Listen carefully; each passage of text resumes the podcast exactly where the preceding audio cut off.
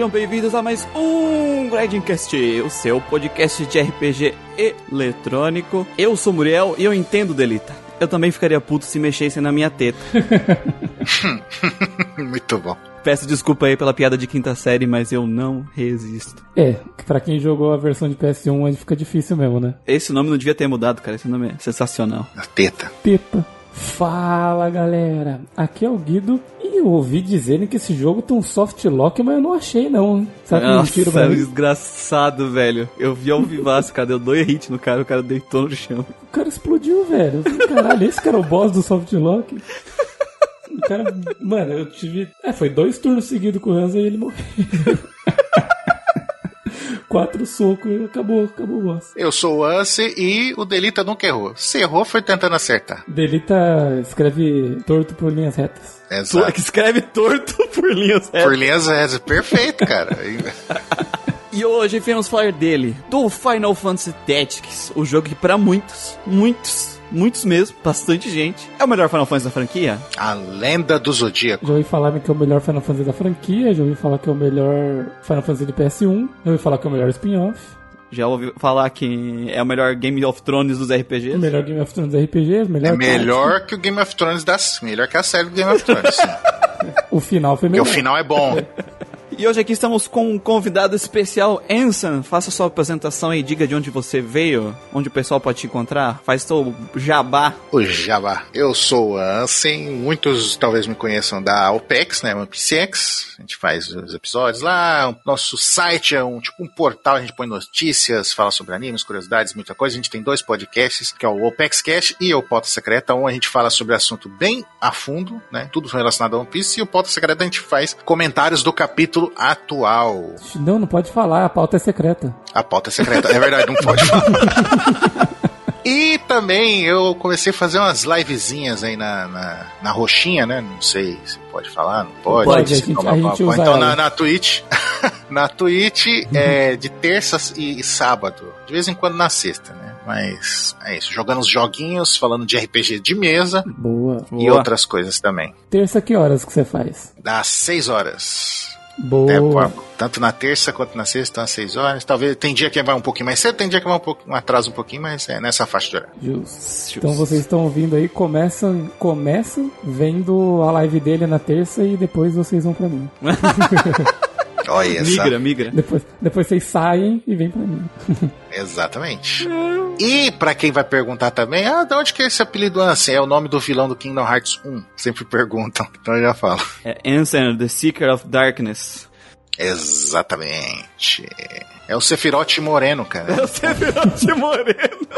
É o, é o Sephiroth sabor chocolate, né? Sabor, chocolate. Bom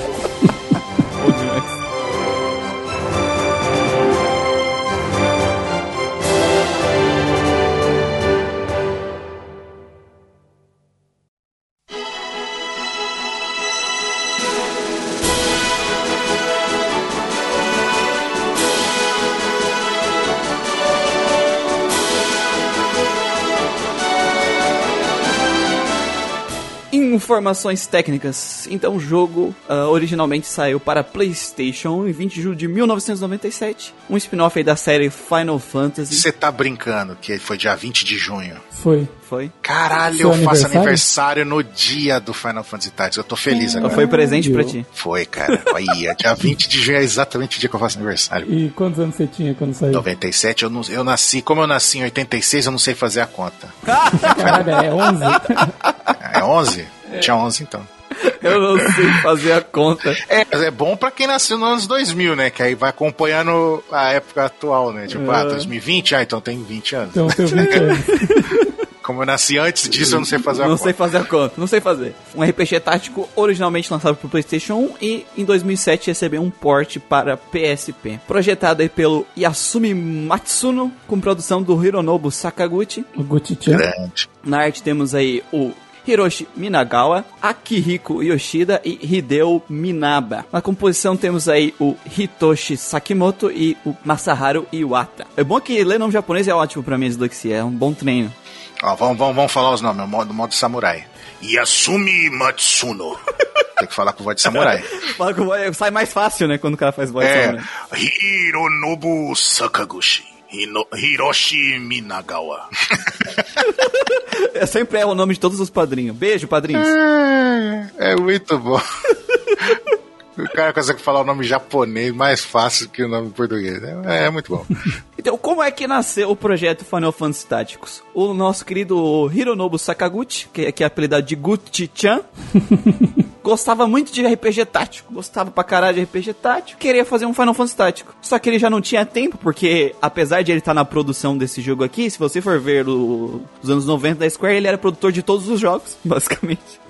Sim. O cara era um workaholic desgraçado, então ele não tinha tempo pra produzir um jogo. Pra dirigir, né? Pra dirigir, pra, nem pra Pra, produzir. pra escrever, dirigir, o caralho. É. Então, a produção desse jogo começou finalmente em 1995, quando a Square trouxe pra, pra dentro da empresa aí o Yasumi Matsumono, que já tinha uma vasta experiência com jogos de estratégia, né? Como a série do Ogre Battle e o Tactics Ogre, Muito bons jogos. dos quais esse jogo não pegou nenhuma inspiração.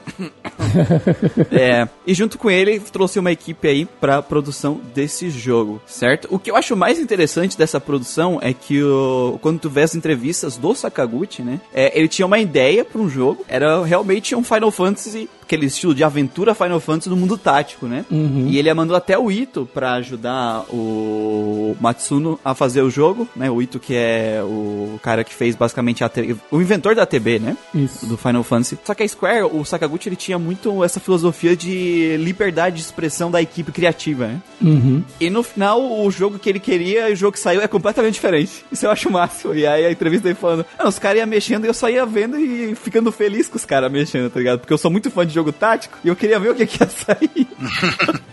Sim, cara. Ai, O próprio Matsuno meio que come... ele que veio com essa ideia de dessa trama política aí baseado em, em classes, né, em hierarquias assim. Eu vi depois ele falando que tipo assim, ele sentia muito isso na pele dentro da própria indústria, sabe? Dentro do próximo do próprio mercado das empresas de produção de jogos, sabe? E tinha as hierarquias e os design seniors, eles eram tratados como se fosse da realeza, assim. Tinha galera que ficava lá como os o common folk, né?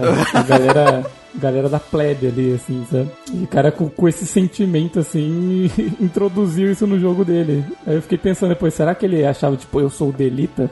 Eu sou dele! Eu sou o Delita dos, do, das empresas de videogames. Outra coisa interessante da produção, que foi uma das coisas que o Ito agregou a- ao jogo, porque eu vi em entrevistas do Ito que ele não gostava de jogo tático. É, no sentido de que ele não se sentia atraído, ele achava muito trabalho jogar jogo tático, porque era muitas unidades, era muita coisa pra equipar, era muita, gen- muita coisa pra mexer. E o Final Fantasy Tactics ele é um jogo tático que ele tem pouquíssimos personagens pra te controlar, são cinco, né, por batalha. E isso foi contribuição do Ito, de ter essa experiência de uma pequena equipe, em vez de controlar exércitos, que normalmente era o padrão de jogos táticos da época, ah, é um, eu vou ser um império contra um outro, uma, uma rebelião, coisas do tipo, assim, coisas desse tipo. Ele veio De com a ideia de ser né? essa, essa equipe especializada fazendo um negócio por baixo, né, da, da ideia ali. Então ser poucos, poucos personagens. E que no final atraiu muita gente pro, pro jogo, né? Um jogo bem mais simples nesse sentido. Facilitou a entrada de novos jogadores, né? Porque os jogos desse tipo assim, eles meio que. Pô, pra quem tá começando uma vez jogar um tático já, assim, logo de cara com um monte de gente pra controlar, várias classes, várias coisas assim, a pessoa assusta, né? Ela dá aquela fugida. um da Square também, que era tático, que era extremamente complicado na época, era o. o, o- o- como é que é o nome? Front Mission. Front Mission, A né? Front Mission. Que vai ter remake aí, né? Eu, quando eu tentei jogar o Front Mission, falaram pra mim, não, é um joguinho de robô gigante em batalha. Eu, nossa, que foi, eu fui jogar, não entendi nada. Eu falei, dropei o jogo. Aí só anos depois que eu fui jogar, tá É da hora, mas eu com 10 anos não ia conseguir jogar isso nunca, né? É, porque você falava robô gigante pra mim, eu lembrava lá do Metal Warrior, lembra o Metal Warrior? Aquele robô vermelho? Então, pra mim era aquilo. Aí eu fui ver, eu falei, mano, que isso, tá ligado? Entendia nada, tudo japonês.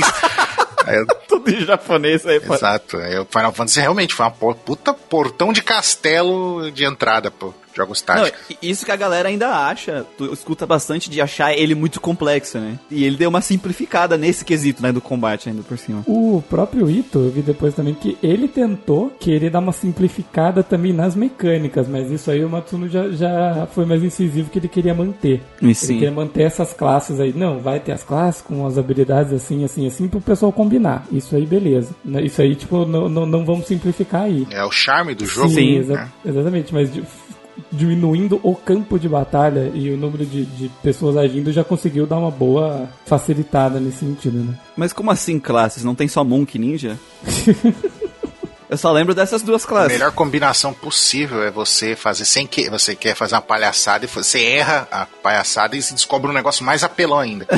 Monge com, tio- com, a, te- com, a, com a habilidade de ninja two hands. É, aí você dá dois É, socos. wield. Exatamente. Pá! Eu falei, puta, eu não equipei a arma. Aí pá, deu outro soco e matou o NPC. Eu, "Ah, Meu Deus do céu, eu descobri um macete É a supremo. né? Counter, né? First strike. É.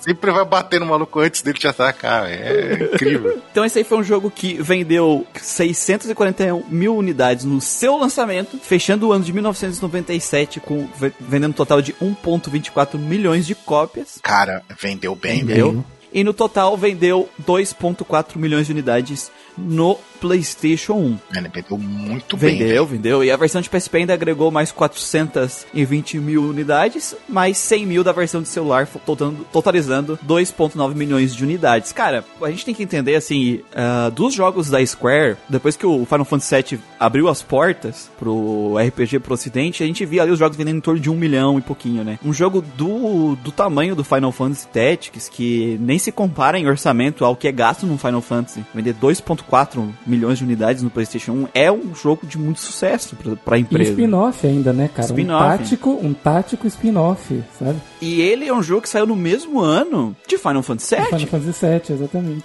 Uhum. Então, cara, tá de parabéns. O Final Fantasy, não é só qualquer Final Fantasy, é o Final Fantasy VII. O né? Final Fantasy VII. Exato. Esse é considerado por muitos o melhor Final Fantasy de todos. Sim. É o meu favorito, o 7. É o meu favorito. Eu não acho ele o melhor, mas é o meu favorito. Justo. É bom o 7, é bom? É bom, é bom. E uma coisa da, da produção que a gente esqueceu de falar é que a versão de PlayStation 1, eu lembro que eu vi também que na época da tradução dela, o cara que ficou responsável pela tradução, ele também estava fazendo naquele, Uhum. naquele inglês meio arcaico, sabe? Naquele inglês antigo pra dar o tom do jogo. Que é o que fica na versão de PSP, né? Que eu queria na versão de PSP. Na de PS1 também tava sendo feito desse jeito, mas daí depois o pessoal tava meio assim, de, tipo, meu, tá ficando difícil de entender. O jogo ele já tem um, um plot assim que para Final Fantasy já é um pouco mais, vamos dizer assim, um pouquinho mais complexo, né? Um pouco mais vai ter bastante personagem, bastante plot twist e tal. Então o pessoal te falou assim, cara, desencana disso, manda o inglês normal e tal e, e, e corre pra, pra terminar, sabe? Meio que teve que ele, ele teve que refazer as coisas, sabe? Então meio que fez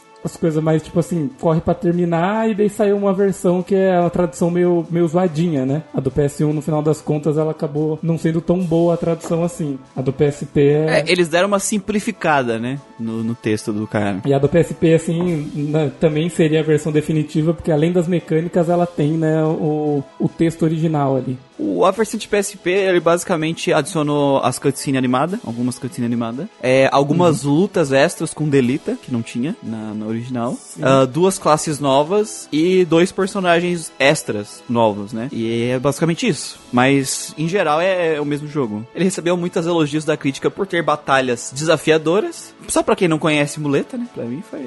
É, é, exigindo bastante planejamento estratégico, o que é né, esperado de um jogo de estratégia, né? Vamos ser sincero. Gustavo, aí pra gente finalizar a parte aqui da, do contexto histórico, traga os joguinhos lançados em 1997. E antes que a galera fale, ah, vocês vão falar da versão de PS1, nós vamos falar mais da versão de PSP, né? Que é a versão melhor de se jogar dele. Só que é, é um port com alguns adendos, assim, ela não muda pra caramba da, da versão de, de PSP, não chega a ser um remake, que nem a gente falou do Dragon Quest V, que a gente falou do remake, né? Então é, o mais justo é a gente comparar com o que tinha na época do lançamento original do que jogos de 2007 pra um port, né? E falando de alguns RPGs que saíram em 1997, do lado oriental, nós temos o Vandal Hearts, Foda, o Wild Arms, foda.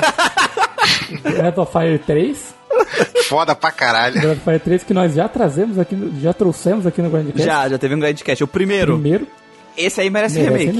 remake. Cara, a musiquinha, a musiquinha do Breath of Fire 3 vem na cabeça, mano, mas dá uma nostalgia. Eu me sinto tipo um criança de novo, tá ligado? A criança e, o- e o bolinho da vovó chegando, né? No forno, assim. assim Não, assim, não, eu- esse eu tenho uma curiosidade pra falar aqui. Não sei que dia foi. Quando eu comecei a jogar ele, foi tipo perto do aniversário da minha avó. E ela ganhou, sei lá, acho que um, 10 toneladas de pavê. Porque, mano, eu joguei o, o Breath of Fire inteiro à base de pavê. Caralho. Então você fala Breath of Fire 3 e, e to- ou toca musiquinha de batalha, é, me vem o gosto do pavê na boca, tá ligado? Tipo, é muito bom, velho. É, esse ano também teve o Final Fantasy VII, que nós já gravamos também. Já nós gravamos também. Primeiro, ano também. o Grandia, Esse eu nunca joguei. Que nós também gravamos no primeiro ano, e o Tales of Destiny. E do lado ocidental, nós temos o Elder Scrolls Legends Battlespire, o primeiro Fallout e o Lands of Lore Guardians of Destiny. Lands of Lore, a gente não tem nenhum podcast, mas o Manuel no nosso site escreveu algumas reviews da série Lands of Lore pra vocês darem uma conferida na entradinha lá no nosso site. E o do Fallout também. E o Fallout, também. E o Fallout também. Ele escreveu as reviews dos dois primeiros Fallouts, né? Os Fallouts originais. Antes de virar Skyrim de, de, de, de energia nuclear. de virar Skyrim. Sky, Sky é radioativo. Então, esses são alguns jogos pra vocês saberem do contexto, mas uma curiosidade, aqui eu separei os títulos maiores, mas o ano de 1997 foi um ano bem prolífero de RPG, assim, tinha bastante coisa na lista, tanto no lado ocidental quanto no lado Cara, oriental. esses dois anos, 97, 98, velho, é, é um ano mágico de, de jogos, velho. Só jogo foda, velho. É, teve bastante coisa aí. 99 também teve 99 também. bastante Foi essa, essa trinca de ano aí, esse final dos anos 90, O pessoal né? já tava acostumado com a tecnologia, só lançou os melhores que eles podiam. É bem isso.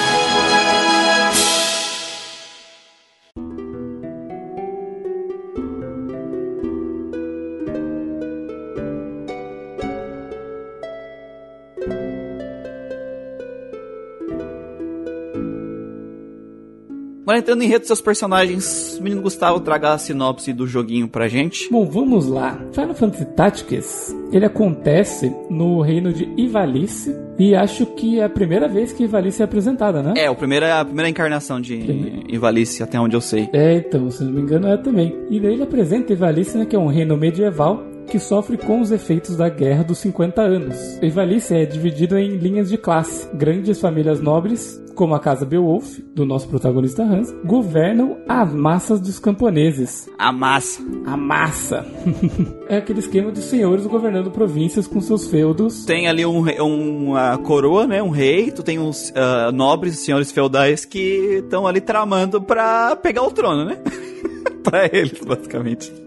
O rei morreu, aí o filho, que tinha, era muito novo pra assumir, então, tipo, alguém tinha que ficar de regente. Aí meio que, tipo, alguém fala assim, não, mas a irmã do rei tem não sei quem que pode assumir. Aí outra, outras, outra, outro duque, um duque falou, né, e outro duque, não, mas tem a filha adotiva, não sei o quê. E daí começa, né, um movimentado um lado, outro movimentado o outro. É, um é o irmão da rainha e o Isso, outro é o Isso. duque, não sei das quantas lá, que, é, que era, também tinha ali 200 milhões de passos na, da sucessão, tá ligado? Cada um tinha, tinha o esquema da sucessão. um tava mirando o irmão da rainha e o outro tava mirando na filha adotiva, né? Uhum. Goltânio Largue. Aí, tá, aí meio que começou a, a, a intriga ali, né? Um começou a se movimentar do lado, outro começou a se movimenta- movimentar do outro. E daí começou a ter essa, esse cenário aí todo montado. Enquanto isso estava acontecendo, a igreja é Glaba, Glabados, Glabados, Gla sei, Glábados. Acho que é. A Santa Jora. da- do santo Ajora. Ele começa meio que se movimentar também, né? Ela começa a ver essa intriga formando e falando: Hum, e se a gente aproveitasse dessa intriga para a gente começar a, a preparar o terreno para a gente começar a governar? A gente vem com a solução do problema desses dois e, na verdade, quem vai governar esse reino é a igreja junto com os templários, junto, né? Com a força militar deles. Isso, criar uma teocracia né? Isso. Então, é, usando da, da manipulação e do, da poder de influência da igreja, eles começam, né, a puxar as cordinhas ali, né, criar um- uma desordem em Valice e eles pretendem usar poderes seculares que são das guerras, das, das pedras, né, das Auracites, para conseguir ter o controle, né, tipo meio que uma paz uma paz tirânica, assim, né? Meio através do medo, né? Porque as pessoas não vão se voltar com a igreja porque eles têm os poderes das Aura Cities. Então, no final das contas, cabe ao Hansa, o nosso protagonista, e ao Delita, que são dois amigos de infância que acabam sendo separados por um evento trágico aí, que nós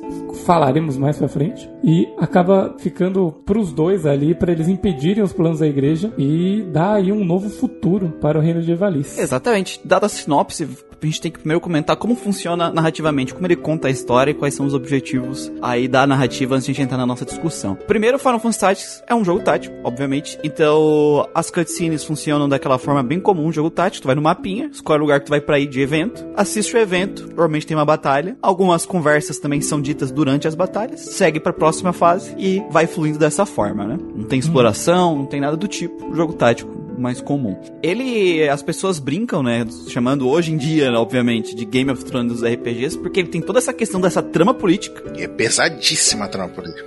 Sim. Só que a gente precisa entender também, até o próprio jogo explica, né, que tu tem o Hansa e o Delita, o Delita virou, acabou sendo o rei, não é nem spoiler porque é dito no começo do jogo. Sim. E o Hansa é uma pessoa que foi apagada da história. Ele é o nosso protagonista e o foco Apagado da história por ser um herege. Isso. O jogo é focado na visão, principalmente do Hansa da história, né? Isso. Enquanto os nobres estão se degladiando, a igreja está aproveitando isso como cortina de fumaça para realizar o plano dele. E o Hansa tá tentando impedir a igreja, né? Vai ser o foco da, da narrativa do Hansa de resumo. Então, tudo que a gente tem desse plot político é para dar contexto também à aventura do Hansa. Então, vários momentos do jogo, esses plots políticos acabam ficando soltos e não tem às vezes um desenvolvimento finalizado porque não era nem o foco do jogo. Uhum. E a moral da história é também ser aquele tipo de jogo onde tem esses dois protagonistas, dois personagens, né? O, o Delita e o Hansa, que são pessoas que teve- tiveram um acontecimento trágico na vida deles, que mudou a forma deles ver o mundo, né? E tomaram caminhos diferentes. Enquanto o Hansa resolveu lutar, lutar da forma dele contra o sistema, o Delita tentou fazer as coisas usando o sistema a favor dele da forma que as pessoas que ele despreza usam, né? Ele Uhum. resolveu jogar o jogo deles. Sim. E aí tem essa dualidade na narrativa, junto com esse plot político, junto com esse plot da igreja, junto com o clássico do Final Fantasy, corre atrás de pedra e bate em Deus. Uhum. Sim. Trago a pergunta pra vocês, primeiro pergunta da nossa pauta. O jogo conseguiu integrar bem essas duas narrativas, essas duas propostas narrativas, pegar as pedras e matar o Deus, e a, a guerra contra a política? Vou, abrir o microfone para o Anson, que ele é o que tá mais quietinho até agora. Na minha opinião, de merda. na minha humilde, opinião, eu acho que sim, cara. Porque eu lembro que na época eu joguei, eu fiquei embasbacado, cara. Tipo, eu falei, caramba, olha esses caras tudo tramando, tá ligado? Eu não falava, ah, os caras fazendo política, tramando, essas coisas. Não, eu ficava, nossa, tipo, traduzindo naqui, daquele jeito, né? Com, com o dicionário do lado, né? Eu, na época não manjava de não, não manjava inglês. Aí eu ficava traduzindo assim, os bagulho. Aí eu ficava entendendo, tipo, mais ou menos assim, a trama. Eu falei, que filha da puta, mano, ele vai mandar matar a galera só pra poder, não, tipo, tirar a culpa da, de uma outra merda que ele tinha feito das costas, tá ligado? Tipo, os outros caras, os outros nobres, né? Ah, mas, pô, Uhum. mas tem a galera da plebe toda, vai morrer por causa disso. Ah, foda-se, tá ligado? Eles são só plebe. Isso é que desgraçado, mano. Usando um monte de gente bato pra, pra, tipo, boi de piranha, mano. Os caras é tudo filha da puta, tá ligado? Você vai ver. Aí depois chega a parte, lá começa a falar dos, dos irmãos do Delito, os irmãos mais velhos dele. Você vê que, tipo, eles ainda têm um mínimo de nobreza, mas eles já estão corrompidos. Do Hansa, do Hansa. Do Hansa, isso, eu falei ao contrário. Do Hansa, tá, eles estão. Eles ainda têm um pouco de nobreza, mas você vê que eles já estão meio que corrompidos por esse meio, tá ligado? Aí eles começam a fazer umas merda também, você fala, puta que pariu, velho. Não, o irmão mais velho do Hansa tava na, na- até a pontinha do topete dele na, Na lama. lama. Chafurdado, né? Chafurdado na merda. O Zalbag ainda era de boa. Agora o Dice Darg lá, ele era um Ele era um desgraçado. desgraçado. Era desgraçado. Ele era conselheiro do Larg, não era? Um negócio assim? Sim. É. E as batalhas, eu sentia, pelo menos, né, não sei se era por causa da dificuldade do jogo, mas eu sentia, tipo, que era uma- cada batalha era uma batalha, tipo, decisiva, assim, falando, fudeu, tá ligado? As músicas eram foda, esses bagulho eu acho foda. Aí, é, é, é difícil até uma certa parte do jogo. Aí quando entra um certo personagem no, no grupo, aí você podia aparecer assim, final, acabou a dificuldade do jogo. Acabou, game, Game over. over. né? Game over Parabéns, é, inimigos. tipo, congratulations. Mas ainda tá falta metade. Congratulations, you, You win. win, né? Mas, O Win, é. igual quando você acaba o jogo e fala, you complete this game, tinha que aparecer isso quando o personagem entra, tá ligado? O personagem que tem entrado e falando, ô Hansa, senta, Senta, ali. fica senta, cai num cantinho. Senta. Chaco, Chaco Pai aqui. Não, e o filho desse cara também é outro pelão também, né? Mas ele não entra no grupo. Não, ele não entra. Ele só é guest em uma luta. É, e aí você fala, mano, se esse fila da puta tivesse no grupo, não tinha, não tinha desafio. o mano casta stop em área. Vai se ferrar. Mas, mas respondendo a pergunta, voltando, sendo sucinto, sim, eu acho que conseguiu unir essas duas as mecânicas. A mecânica de porradaria, pegar pedrinhas e matar deuses e facada nas costas dentro do, da corte do rei. Cara, eu também achei que eles conseguiram conduzir bem as duas coisas juntos, sabe? Porque, principalmente porque eles foram bem objetivos, assim, foram bem direto, ao, ao, focado, assim, um jogo bem focado. Você via que, tipo assim, não estavam separados as duas coisas, sabe? Não são duas narrativas acontecendo ao mesmo tempo, né? É, as, as coisas acontecendo ao mesmo tempo e, tipo assim, o pessoal da igreja tinha que jogar o jogo político para conseguir o, o objetivo deles, né? Que era a Hora City e o livro lá, né? O livro das escrituras, com as coisas lá. E para isso eles precisavam entrar no, no conflito, precisavam manipular os duques, precisava meio que toda toda essa essa movimentação assim fazia parte, né, do plano deles assim. Então, até uma boa parte do jogo a gente tá nessa parte política assim, sem, sem os elementos tão sobrenaturais aparecendo assim, né? Uhum. Eles conseguiram introduzir isso bem, sabe? Uh, uh, o andamento dessas coisas foram bem introduzidas e, e conduzidas ao, ao, longo do jogo, né? Principalmente porque também eles não deixaram tão de lado assim a parte do, do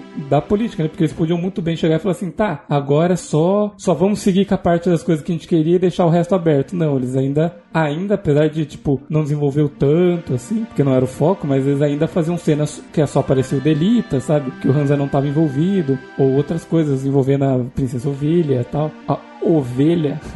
Ovelha. É. Oh, princesa ovelha. Princesa ovelha. Ou ovelha também pode ser. E assim, para quem tava acostumado com outro tipo de. apenas com outro tipo de narrativa, assim, eu acho que por isso que muita gente acha que esse é um dos jogos com. que tem um, uma das narrativas mais fodas e tal, porque eles conseguiram realmente executar bem esse trânsito de trama política, que eu achei uhum. bem legal do jogo, assim, e de um tom mais sério o Final Fantasy assim, um pouco mais sombrio, mais sério. O que eu acho mais interessante, assim, é uma coisa que a gente tem que sempre deixar claro, porque a gente falou isso em Dark Souls também, né? O Final Fantasy Tactics, ele não inventou política em joguinho. Até essa questão de tu ter a... Como a... não? Como assim não? Tu ter um, um monte de nobre filho da puta que tá nem aí pro povo, e tu vê o povo sofrer na narrativa e os heróis acabam, teoricamente, salvando o povo, de alguma forma, é um tipo de narrativa comum. Mas a forma que Final Fantasy Tactics executa a narrativa dele que torna interessante o, o. Não o fato do plot ter intrigas políticas, mas a execução dele, que é o que deve ser elogiado. Sim. Porque, primeiro, a gente vê os plots políticos a gente vê a plot da igreja usando os plots políticos que a gente viu para fazer a tramanha deles. A gente vê as consequências disso durante a nossa aventura na população, é, soldados fugindo de combate, é, pessoas passando fome, espíritos das pessoas que morreram em vão, tudo isso contextualizado dentro do jogo funcionando. Por mais que vários pontos do plot político não estejam bem executados, esses próprios pontos da população sofrendo não tem um desenvolvimento, tipo um arco para eles, mas eles servem para dar contexto para a narrativa que o jogo quer contar e para dar contexto para a história dos dois personagens, que é o, de, o Hans e o Delita. Uhum. E as visões deles, né? E as visões deles. Eu acho que isso é bem explicadinho, tipo, fazendo um trocadilho aí, já que o jogo é tático, né? Colocando as peças na mesa. É o primeiro capítulo, cara. Porque o primeiro capítulo tem essa que o Hansa, ele é o nobre, mas ele pô, já poderia começar como oficial, tá ligado? Do exército. Tipo, general, comandante, uhum. tipo um cara de cargo alto. Não, ele faz questão de começar como soldado raso, uhum, né? Uhum. Aí o pessoal, aí, tirando o Delita, né? Aí os outros pessoal do grupo falam, nossa, mas você, não é, você é um Beowulf? Você é da família nobre? Caralho, sua família é foda. E você tá aqui no meio da ralé, tá ligado? O pessoal fica chocado com isso. Vai num monte de coisa, ele sempre tentando ajudar as pessoas, fazer o que é certo, tá ligado? E aí até que a gente encontra o desgraçado Argaf, né? Sim. E aí, tipo, ele vai indo e ele, tipo, tá. É, parece que ele é mó amigão, tá ligado? Mas aí depois você presta atenção que ele é amigão do Hansa. Sim. Sim. Hansa é, porque o Hansa é nobre. E aí até que chega um momento que ele precisa fazer um plano para pegar os carinha lá, acho que é do Dead Corps, né? Hum, é, acho do, que é uhum. Dead Corps, Corp, né? Corpse Brigade, acho que. Isso. Aí ele, ele pega, ele pega uma outra personagem, não vou falar quem é, né, pra não estragar a surpresa. Ele pega hum. ela, usa de refém de propósito. Aí o cara fala: caralho, que porra é essa? Ah, ela é só uma plebeia, foda-se, tá? E usa ela de, de, de de isca pra pegar os caras e depois explode o bagulho lá, mata a galera da porra, tá ligado? Você fala, mano, ele tá nem aí. Tem uma cena muito boa quando a gente tá enfrentando uma uma mina da Corpse Brigade, que é a irmã do, do líder, né? Uhum. Isso, é a irmã do Willgraf. Isso, a irmã do Will Graff. E daí, tipo, a gente tá enfrentando ela, e daí ele começa a falar com ela em combate, né? Tem aquelas, aquelas falas em durante a, a luta ali. Uhum. E, cara, ele começou a falar um monte de groselha, assim, sabe? Ele começou a ser mó filha da puta, falou várias coisas, assim. E no, no meu jogo só tinha sobrado ela, viva, né? Eu já tinha matado todos os minions dela, só tinha ela viva, assim, e precisava ter, derrotar ela pra terminar a fase, né? Esse cara, o, o Argaf, ele tinha parado do lado dela, né? E o cara começou a ser mó escroto falou várias coisas, assim. Aí eu falei, mano, que babaca, né? Aí eu peguei meu Black Mage e mandei um. mandei um. Acho que foi um Firaga, não lembro. Mandei Me- focado nele. nele. Tipo, ela tava do lado, ela ia tomar também, sabe? Mas eu mandei nele, tá ligado? Tipo, mano, cala a boca, mano, seu arrombado, mandei o Firaga nele. Aí é tipo, pegou nele e nela, né? E ela morreu e, e passou pra próxima fase, né? E esse, Mas esse ele prólogo ele é muito efetivo, velho. Porque, que nem eu falei, ah, muita gente é, é, critica a narrativa por esses pontos estarem ali, mas não estarem desenvolvidos. Mas a moral era usar eles pra caracterizar os personagens, que é o Hansa e o Pro Delita. pano de fundo, pro pano Exatamente. de fundo, é. E é, para esse propósito, eles são bem executados e cumprem as funções dele dentro da narrativa. E aí o foda é que assim, tu tem o, o, o Hansa, que ele é um Beowulf, e ele tem uma amizade muito boa com o Delita, assim, e ele respeita as pessoas, né? Então ele é aquele nobre que não é arrogante, enquanto É, igual, igual o pai dele, de- igual o pai dele era também. é, né? igual, igual o pai dele. E o Argraf é completamente o contrário. E a gente tá numa situação que a gente tá no pele do nobre, né? E nós estamos lutando contra a rebelião, que são só pessoas que estão tentando sobreviver, porque depois da guerra de 50 anos, pros nobres, não mudou muita coisa. Uhum. Uhum. Mas pra população tá passando fome, não sei o que. Então tu tem todo esse pulote e o evento do Aircraft que usa uma, um civil de armadilha pro, pros, pra essa rebelião é que dá, dá o, a, a chamada assim da jornada pro Delita e pro Hansa, né? Que a gente vai jogar o resto do jogo. Isso tudo é muito bem construído e amarradinho depois as razões deles, o porquê que eles escolheram esses caminhos com Isso. toda a trama política e cada um tem um final. E o legal do final do jogo é que fecha o arco do- de ambos os personagens. De ambos. E, e usou é esse plot político, essas tramóias e tudo mais pra desenvolver os dois. Então é um jogo sobre personagens, né? Sim. O Delita, ele fode e trai todo mundo, menos o Hansa. Sim. Menos o Hansa, porque ele vê que o Hansa é, é legal. É, a ovelha, exato. Mas ele, os outros, mano, ele, foi, ele fode muito, assim, muito, tá ligado? É, é que o Hansa, né? Tipo assim, o Hansa sempre foi o amigo dele, né? E assim, apesar dos irmãos dele serem dois arrombados, né? Ele, tinha, ele era muito agradecido ao pai do Hansa também, né? Porque o pai do Hansa que recomendou ele pra ele entrar na academia de cadetes lá, né? Isso. E deu oportunidade pra ele, porque senão ele seria mais um plebeu, né? E na verdade ele, tipo, tinha, teve essa oportunidade e tinha o amigo dele, Hansa, assim, que, tipo, ele realmente via que, falou assim, tá, não é os, todos os nobres que são arrombados, porque ele via realmente quem o Hansa era, né? Mas o, o legal disso que o Enser falou é exatamente isso que é o foda. Porque, por que, que ele trai todo mundo? Porque naquele momento daquele evento ele, ó, então é assim que tem que jogar o jogo? Uhum, É assim que uhum. vocês querem? É- é- é- ele vê aquilo tipo, ah, então é assim que o mundo funciona? Então eu vou usar isso pra mudar o mundo. Eu vou ser um Exato. cuzão que nem eles. E o Hansa toma o caminho contrário. Ele não quer isso, mas ele não quer isso. Uhum. Por mais que chamem ele de ingênuo, que ele sabe que ele é ingênuo, ele sabe que provavelmente ele não vai conseguir fazer nada desse jeito, mas ele prefere tentar esse caminho do que se tornar mais um desses caras, né? E essa dualidade dos dois é muito legal. E o Delita respeita muito o Hansa, né? É, Depois que eles se reencontram, né? Tem umas cenas bem tensas dos reencontros deles também, que é bem legal. E aproveitando que vocês citaram, né, do lance da, da guerra dos 50 anos, eu achei que eles iam só, tipo assim, ter citado isso e ficar por isso mesmo, né? Ah, já teve uma Uhum. guerra antes. Só que tem uma coisa que eu acho muito legal que é quando tem uma, um pequeno conselho ali, né? Um conselho do, do Duque, do Goltana.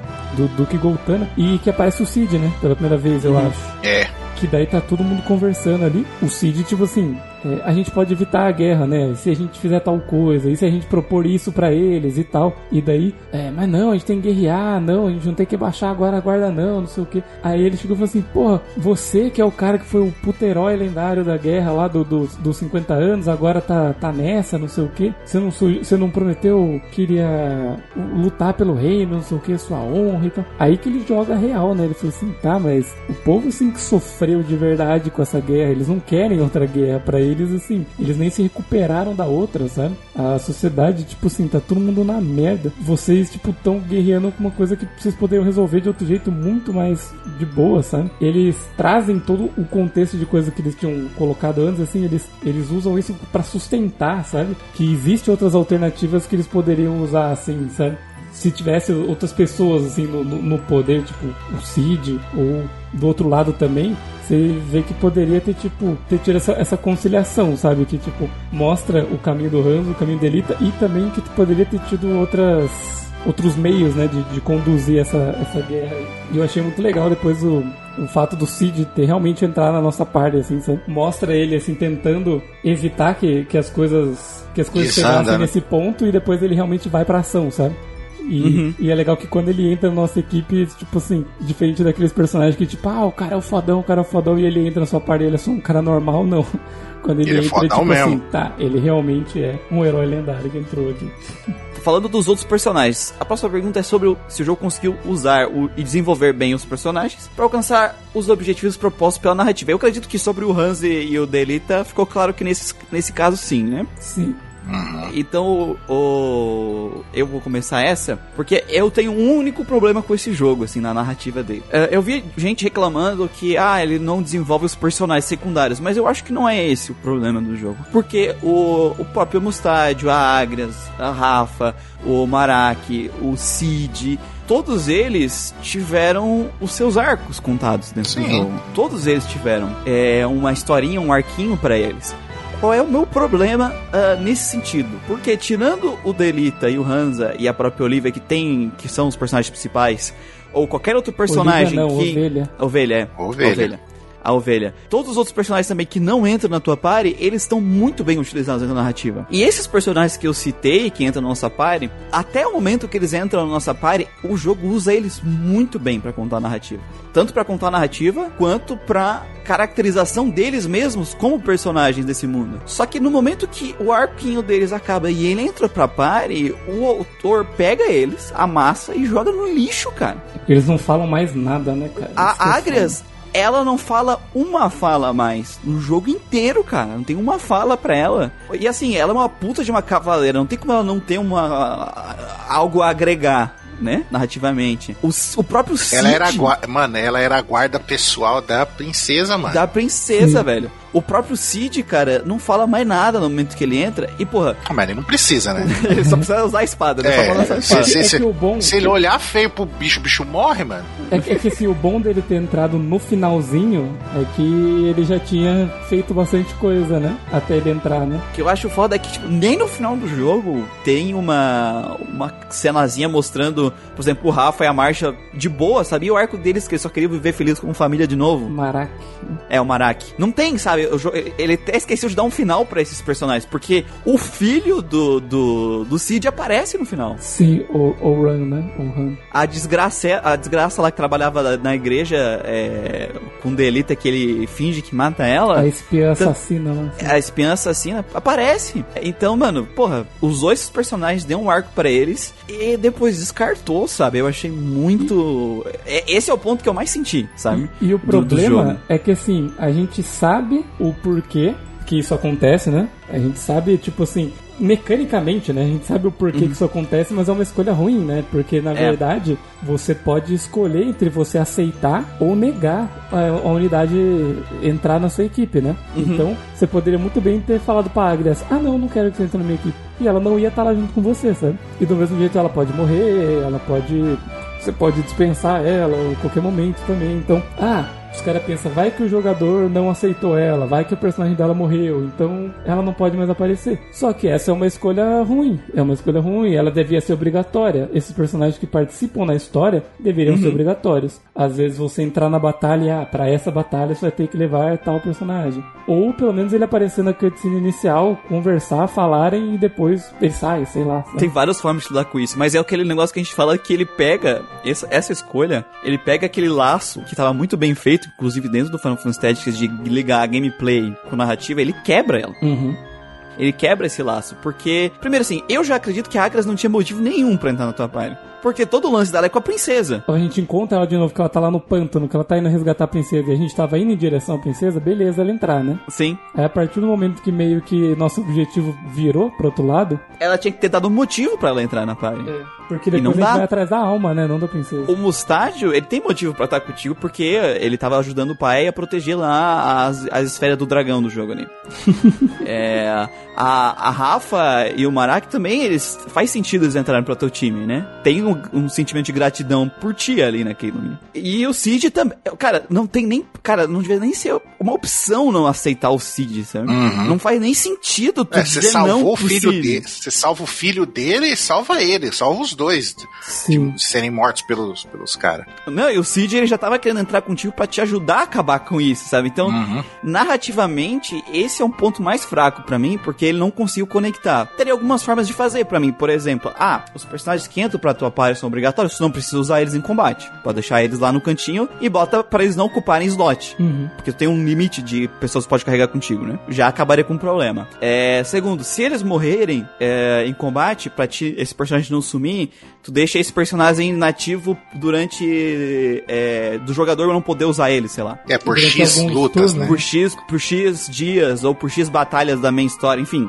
Alguma coisa desse tipo. E algumas. E, tipo assim, eles não precisam ser obrigatórios pra entrar, mas alguma cutscene, porra, da, da, da Agras, quando o Hansa tá pensando o que ele vai fazer. Aí ele tem a, a Cavaleira Mor, o Cid. E essas duas pessoas não tem nada pra dizer pra ele, Uhum. sabe? Isso, isso pra mim é o, é o foda do Final Fantasy Tactics. Então, ou eles não entravam, ou eles entravam, pontos, sabe? Esse pra mim é o ponto mais fraco, o que eu senti mais pesado. Até que, porque pra mim, personagens é o ponto que eu mais me importo quando eu tô lendo uma narrativa. E pra mim também era o foco do jogo, usar tudo isso pra construir a história do Hansa e do Delita. Então, pra mim, o foco do jogo é personagem. Mas aí eu acho que cabe é uma ideia da época, cara. Eu acho que essa parte narrativa foi prejudicada por causa do conceito da época. No próprio Final Fantasy VII tem uma parada dessa, né? Tem o Vincent e a Yuffie, que chega no final do jogo, eles não estão no final do jogo, né? Porque, pá, tipo, se o cara não pegou eles, eles não aparecem no jogo. Aí depois eles até é, fizeram uns retcon, falaram que a Yuffie e o Vincent tava lá em Midgar, na hora que o Cloud e a galera tava lutando lá com, com o Sephiroth no, no- Tá, sim. na cratera, tipo, deram fizeram um retcon pra ter a desculpa por que eles não estão na, na cutscene final, A né, do jogo. cutscene, Eu né? acho que a diferença dos dois, do Cid, do, do. É que tudo deles é opcional. Tudo deles é opcional. Sim. Toda a narrativa deles é opcional. E infelizmente, porque as, as coisas opcionais deles agregam muito ao mundo de Final Fantasy VII. E, a- principalmente o Vincent agrega demais a, a- a- aos acontecimentos principais de Final Fantasy É, VII. o Vincent ele tá. Ele tá. Vincent é quase pai do Sephiroth, né? É, É, ele é, ele é o padrasto, né? é padrasto, é. E, e o Vincent, ele, ele tá ligado diretamente com a, com a Shinra, com os Turks, né? Uhum. E não é o caso aqui no Final Fantasy Tactics. A Agrias, a Rafa, o Mark, o Cid, o Mustadio, eles fazem parte da main quest. É, e são pessoas que, que tu se envolveu, tu conversou com eles obrigatoriamente, tu viu os arcos deles acontecerem, sabe? E aí na hora que o jogo simplesmente pegou É. essa construção, esse link que eu sou obrigado a ter, o jogo construiu ele. E aí ele quebra isso, foi Deixa onde de doeu lado, em né? mim. Foi onde doeu em mim. É, tem, tem, tem esse problema aí que eu concordo bastante com o Muriel. Concordo, concordo. Mas assim, é, com os outros personagens, assim, com os Uhum. que não estão envolvidos com a gente, eu acho que eles conseguiram desenvolver bem. Por exemplo, os irmãos do, do Hansa foi satisfatório, os Foi, Dukes, foi. né? A parte dos Dukes, você sabia o que, que eles queriam, como eles iam fazer isso, o que eles estavam tramando, o que um tava tramando, o que, que o outro tava tramando, sabe? Então, conseguiram usar bem esses personagens, conseguiram usar os personagens que a gente já conhecia pra apresentar outros e de repente mostrar que um, na verdade, que tava trabalhando pra um, na verdade tava com o outro e, e já, já você já chegava e falava, ah, caralho, olha só, então esse tá trabalhando pra esse. E daí tinha um que parecia que tava trabalhando pra outro e lá e matava o cara e falava, caralho, a merda que vai dar agora. E daí, de repente, a igreja se bota no meio e você acha que a igreja vai ser neutra e de repente ela já tá co- controlando os dois, tem espião dos dois lados, você fica, mano, que loucura. O, o legal é que assim, tem muito jogo que vai botar essas tramóias e tu lê, ah, é chato, né? É tipo, ah, é uma parede de texto do cara falando e tal. Aqui tu vem em ação e é interessante as tramóias dos caras. As tramóias dos caras, tu fica, caralho, velho, olha esse cara, pau no cu. E tipo, é um bom plano, né, dos caras. É, é um bom plano. Ah, caralho, não tinha pensado nisso, tá? eu falei, no meio você viu o Delita, né? Aparecendo aqui, aparecendo Isso. ali. Eu falava, mano, que, qual que é o E dos dois lados, né? Desgraçado. É? Qual que é o objetivo final desse cara? Com quem que ele tá, né? Com quem que ele tá trabalhando? Se ele tá sozinho, se ele tá com alguém mesmo. Eu, eu concordo com vocês nesse ponto aí que, tipo, poderia ter feito. Nem fosse as cutscenes, tipo, tem a, tem a batalha, você luta com quem você quer lá, beleza, acabou a batalha. Aí na hora que vai ter a cutscene, os personagens tá lá e conversar, entendeu? Tipo, é, como se eles tivessem é, participado da batalha também. Isso, e assim, eu nem queria que eles tivessem um foco central no jogo, porque não é o foco eles, né? Não, é, não, tipo, só falar assim, ah, eu concordo com você, Hansa, tá Ou ele dizer, não, Hansa, eu acho que a nossa, o ideal ali pro nosso plano é a gente pra tal lugar. Ele, ah, beleza, sabe? E é isso, não precisava... Uhum mas, tipo, eles não existem mais, cara. É bizarro. É foda. Mas na parte que, que, que eles estão ali no, no, arco de historinha deles lá. Quando eles são guest. É, eu acho é. que é, é, bem feito, tá ligado? Um estádio. Aí você vê que, tipo, tem um esquema de lá da cidade. Como é que é o nome da cidade dele? Agora não vou lembrar. Putz, agora ah, o nome da cidade aí tu exigiu demais. É, então, é que eu, eu vira e mexe eu lembrava o nome da cidade, agora, agora deu branco. Mas então, aí tinha a cidade dele, que você vê que a cidade dele é tipo é avançada com tecnologia, Sim. que eles são tipo uns caras mó foda de tecnologia, só que aí eles têm que deixar meio que na, na surdina por causa da igreja, que a igreja é contra essa porra, que é tudo heresia, né? Aí a, a Rafa e o, e o e o Marak. Tipo, você vê que eles não são daquela região, eles são tipo uhum. de outro lugar. Aí então eles são pela tipo. vestimenta já, né? É, pela roupinha deles, né? Tipo, como se eles fossem meio árabe, né? Meio. Uhum, exato. E aí, tipo, eles são perseguidos pela igreja também, é como se fossem os infiéis e não sei o que. Então, tipo, é, eu acho muito foda isso daí, tá ligado? A Agras também, que ela, tipo, ela é aquela cavaleira certinha, não sei o que, é jogada no meio das merdas e ela, tipo, fica perdida, tá? Ela fala, puta, ela não sabe enfrentar os bagulhos. Tanto que ela, se, se, a gente não salva ela, né? Ela ia morrer naquela emboscada no pântano lá. Sim. Sim. Inclusive a Agres é, tipo, é, é, é favorito de, dos fãs do, do Final Fantasy. Ah, é a minha favorita. É, e tipo, ela só interage narrativamente um terço do jogo, né? E é, é uma pena, que é uma personagem bem legal. Eu gosto dela também. Uhum. Gustavo chamava até de nossa princesa, né? Não, nossa princesa Águida, né?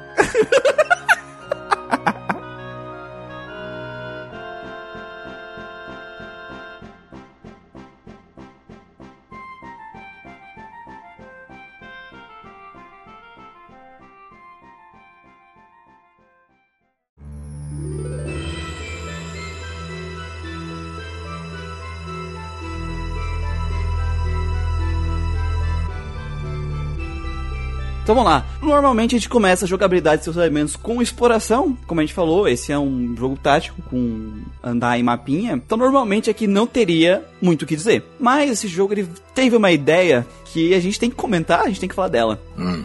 Durante o movimento do mapa, existe a chance, quando estiver passando pelos pontinhos de pra ir até o lugar que tu quer, de acontecer batalhas aleatórias. Certo. O, famoso a, Handle Battle. Handle Battle. Ou, ou pros pros mais íntimos, Handle Battle. Né? Handle Battle, exato. Falava assim. Tem uma parte do mapa que é 100% certeza que vai ter desafio se você passar lá. Uhum. Que é, eu, não, eu, não, esqueço o nome do. Porque eu sempre tava andando assim, mas não vem batalha, mano. ficava andando, andando, andando. Eu falei, é, já sei. Aí eu ia naquele parte do mapa. Tsh, ia pra batalha. Tan, tan, tan, tá ligado? Aí já começava. Tan, tan, você colocando os caras pra combater. Que é o Aragua Yuds. Ah, já, já passou. Que é uma florestinha assim. Mano, é sempre tem batalha ali, mas você não pode passar naquele lugar que os caras te puxam pra batalha, velho. O lugar maldito. Os Goblin lá. É, dá uma raiva, velho. Então, assim, eu quero saber de vocês se as, essas batalhas de mapa atrapalharam o ritmo de jogo pra vocês. E se atrapalhou, se vocês acham que atrapalhou bastante, o que vocês acham que o jogo poderia ter feito pra, pra melhorar isso? Olha, eu não acho que atrapalhou, não.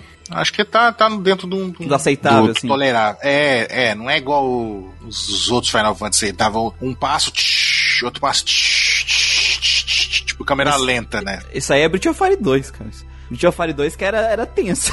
Nossa, tem, dá uma raiva. Esse não, você ia tipo na medida certa. Pelo menos eu, eu tenho essa. Sim, cara. E, e, outra coisa, você pode salvar a hora que você quiser, né? Então, uhum. você pode muito bem chegar e falar assim: ah, eu preciso ir pra tal lugar, vou salvar aqui e vou andar até lá. Se você por acaso cair no random beta e se fuder, você tem o save que você salvou antes, sabe? Então, você pode, tipo, ah, vou aumentar do ponto tal, do ponto tal, você chega lá, você pode salvar daí, sabe? Ah, caso eu dê um passo pro próximo. Então, tipo assim, o fato de você conseguir salvar antes faz com que, desde que você esteja salvando com frequência, você não se foda com, com uma Handle Battle que você entre Sim. despreparado e algum personagem seu morra, sabe? Então, eu acho que não tem tanto, eu não tive tanto problema com elas, não. Não, eu acho que também a quantidade é boa. Tem vezes que eu já consegui passar 6, 7 pontos sem pegar batalha, sabe? Então... Tinha que eu ficava quando eu tava grindando level, os personagens É, ficavam sim. indo e voltando pra pegar as batalhas. Uhum. Eu acho que ela não tá, não tá com muita frequência, não, uma frequência exagerada. não não me atrapalhou também, eu acho que foi bem tranquilo nesse sentido. Só que, ah, como experimento pra pra esse jogo, infelizmente eu não consegui zerar, mas eu joguei um pouco do Tactics Ogre eh, Super Nintendo. Uhum. né? Uhum. E a ideia que ele teve pra grind lá, eu curti demais, cara.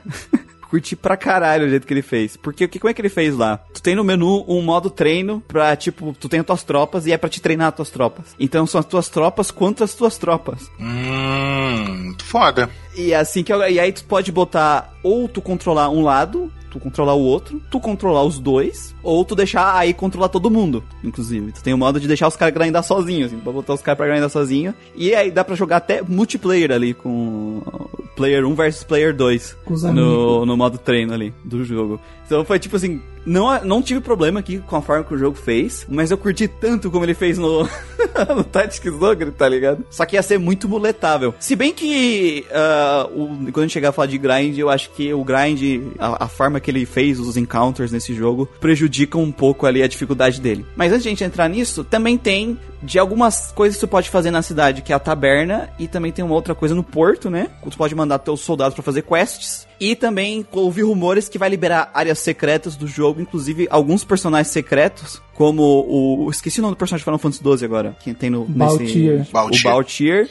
E o Cláudio. o Cláudio é através disso que eles entram na party. Então tem um monte de coisa secreta que tu pode fazer com isso. O carinha do. Ou é no, no, no Tactics Advanced? Que tem um chapeuzinho, tipo, de português, assim, uma boina. Ah, ele entra, mas é no caminho da, da Ottoman Quest tu achei, né? Ah, tá. Eu não fiz muito disso. É, Eu acho que o Gustavo também não fez. né? Não, não, eu mandei os Eu acho- soldados pra, uma, pra uma viagem uma vez É, e vi que tinha umas coisas pra fazer lá, mas eu falei, ah, mano. sem paciência. não- não- é, tipo, sei lá. Ah, não, se fosse ganhar é, XP, coisa assim, eu já tava ganhando nas batalhas mesmo. Falei, ah, qualquer hora eu vejo isso aí, mas acabei passando Isso daí eu- eu acho foda porque ele acrescenta, tipo, mistério no jogo, assim. Tipo, não, tipo, ah, vamos desvendar, mas tipo, sabe, caralho, aquele tom lendário. Porque e é legal que é referência a outros Final Fantasy, inclusive. Isso é muito foda. Porque, por exemplo, tem uma parte lá que você manda o carinha pra expedição, né? Aí passa os dias, você fica andando no mapa, aí passa os dias, aí ele volta. Ah, a gente foi na expedição. Ele vai contando a historinha, né? Ele, ah, a ele gente foi na não, expedição. você tem que ir até o lugar que você deixou ele pra buscar os caras de volta. Você tem que lembrar onde você deixou os caras. Aí você chega lá e volta, aí ele, ah, a gente foi na expedição, no começo foi meio difícil, enfrentamos alguns desafios, não sei o que, mas conseguimos. Aí tem hora que eles acham artefato e tem hora que eles acham lugar, né? Aí, por Uhum. exemplo, Isso. de artefato que eles acham, eles acham tipo as matérias, tá ligado? Tipo, ah, matéria, Sim. matéria verde, ah, essa matéria tem um grande poder mágico, é igualzinho do Final Fantasy VII, tá ligado? Ah, matéria negra, dizem que tem um poder de destruir o mundo, não sei o que, aí você, olha que legal. Aí, de lugar,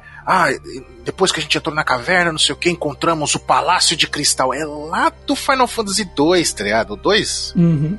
Aí vai falando um monte de coisa do- de outros Final Fantasy, tá ligado? Aí, aí fala, tipo, ah, achamos o lendário nave de batalha voadora de não sei o que. Você olha, tudo de outros Final Fantasy antigos. E tem uma que, que me explodiu a cabeça quando eu joguei, porque eu tinha jogado Tactics antes, aí passou um tempo e depois fui jogar esse outro jogo. E aí eu voltei a jogar o Tactics de novo, eu já reconheci. Que ele fala assim, ah, a ruínas de não sei o que. Ah, dizem que lá teve uma grande batalha no passado, não sei o que. Aí, beleza, né? Aí você joga o Vagrant Story. Uhum. Aí você tá num lugar lá que é XYZ, não sei o que, aí ele fala o nome do lugar. Aí eu falei, pera, mas eu já ouvi esse nome. Aí você volta no Tactics, esse lugar que eles falaram é onde acontece a história do Vagrant Story. Tipo, no Caralho, futuro, velho. no futuro vai acontecer aquela porradaria naquele lugar lá que eles encontrou, tá ligado? É, muito o cara foda. já tava pensando já. Ele né? já tava pensando. É muito foda. Enriquece a história do jogo, assim, tipo, É paralela, um, mas não né? é um extra interessante. é um né? extra interessante. Perfeito. Um Perfeito, extra é interessante. ajuda a- na construção desse universo, né? Que Valice ele é um, um universo meio,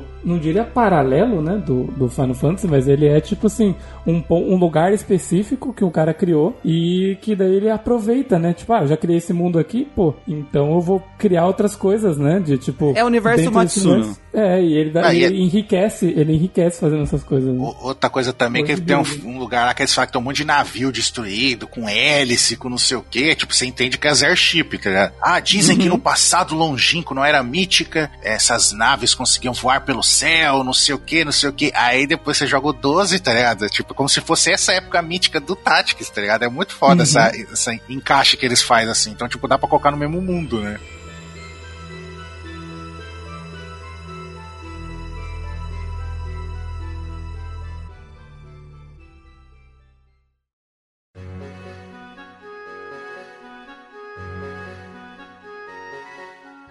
Entrando agora na parte que eu acho que é onde vende principalmente a gameplay do jogo, né? Porque o combate dele, depois a gente vai ver que é simples, assim, no sentido de como uma coisa um pouco mais comum no tático, mas é aqui que o Final Fantasy brilha, né?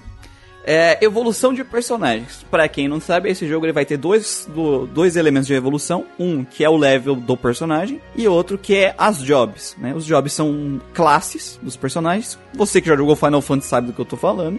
São um total de 22 jobs, né? 22 trabalhos diferentes que vão sendo desbloqueados conforme tu vai ganhando, vai ganhando levels com, com alguns. Na versão de PSP são 22, na versão de P- PS1 são 20. E o personagem vai ganhando os- a experiência pra subir de level dele e das cla- da classe, da job que ele tá equipada. E os job points que servem pra te comprar skills pra aquela job que ele tá equipado, né? E a moral do jogo não é só o teu personagem tá naquela job e aí ele tem aquela função, mas o jogo tem uma- toda uma questão de customizar, onde tu pode botar comandos passivas e reações específicas de uma classe na outra, conforme tu vai comprando as habilidades, podendo combinar as classes de várias formas possíveis, né? Então tem uma série de combinações que tu pode fazer. E entrando aqui na nossa discussão, eu quero saber se a pergunta clássica, porque Job System sempre vai vir com essa pergunta junto, né? E lembrando, eu acho que só é bom deixar claro, né? Job System é uma coisa bem clássica do Final Fantasy. Desde o primeiro tem um, elas existem desde o primeiro.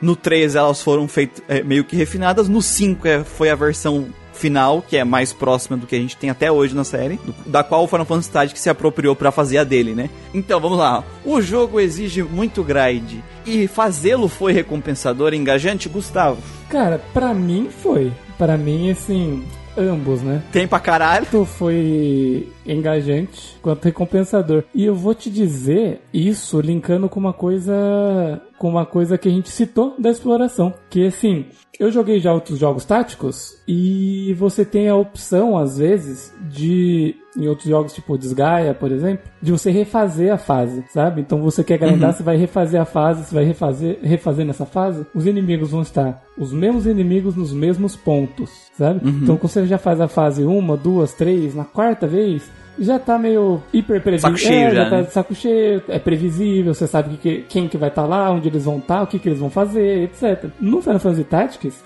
a batalha aleatória, é, você vai estar passando pelo mapa, você vai saber, né? Você já, você fala, ah, se eu andar nesse mapa e entrar nele, eu lembro mais ou menos qual que ele é. Só que os inimigos que vão estar lá é aleatória, a posição deles, a quantidade deles é tudo diferente, né? Então ele te engajar na batalha, sabe? Não vai ser aquela coisa monótona, aquela Cansativa, coisa, né? Cansativa, aquela cansativa. coisa previsível, sabe? Você vai ter que toda vez meio que se adaptar ao que tá vindo. Então, essa parte eu achei engajante e recompensador, tem nem o que dizer, né? Ele vai ter inúmeras classes e dessas classes tem muitas habilidades interessantes, assim, que às vezes você começa a fazer os personagens e fala, putz, nossa, eu preciso pegar isso aqui, porque isso aqui, se eu pego isso aqui e uso tal habilidade secundária de outra classe, pô, vai, vai ficar foda pra caralho, não sei o que. Você começa a pensar, você começa a liberar outras classes, ver o que, que você pode agregar dentro das suas opções. Então, pô, realmente é recompensador, porque tem classe que vai exigir que você realmente pegue bastante job point dela pra você conseguir umas habilidades, ou precisa chegar na level tal pra conseguir liberar alguma coisa, sabe? Outra classe, né? Liberar outra classe. Outra classe, é, outra classe. Então,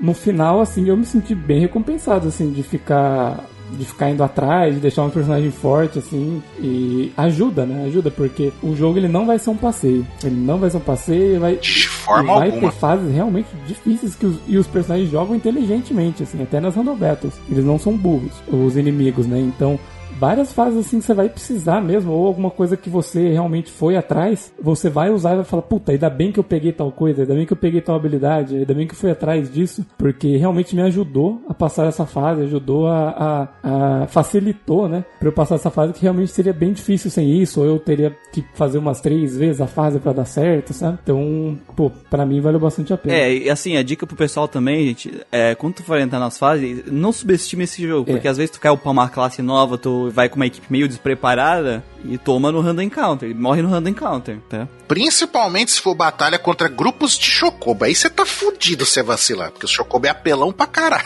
Chocobo vermelho mandando meteoro nos últimos. Então, cara, eu, eu gostei pra caramba do, do grind. Eu normalmente odeio, odeio com todas as forças ficar fazendo grind em jogo. Tá? Nossa, me dá um ódio. Mas no Tactics é recompensador pelo quê? Porque você vai ganhando novas habilidades e aí você vai ah, tendo mais opções de combinação de, de, de poderes e Uhum. passivas e tudo, que vai deixando cada vez o seu personagem mais apelão, tá ligado? Então, tipo, fazer combinações inusitadas assim, tá ligado? Ia tenta, por exemplo, a Agrias mesmo, quando eu colocava no time, a combinação final dela, o que, que eu fazia? Fazia ela, ela Holy Knight, né? Uhum. Só que a, a habilidade secundária, classe secundária, eu deixava de Tiff. Por quê? Porque ela tá de armadura, tá de espada, ela tá forte e resistente, então ela podia colar no inimigo lá e ficar tentando roubar, assim, então ficar tomando porrada na orelha, tá ligado? então era, era um negócio que eu fazia. O Mustad, mesmo que ele usa pistolinha revólver, a habilidade secundária dele eu deixava de cavaleiro, porque ele dá o, o cavaleiro no, no- tem as habilidades de quebrar o equipamento dos caras. E como ele tá com arma de longa Sim. distância, ele, ele quebra o equipamento dos caras de longe, entendeu? Uhum.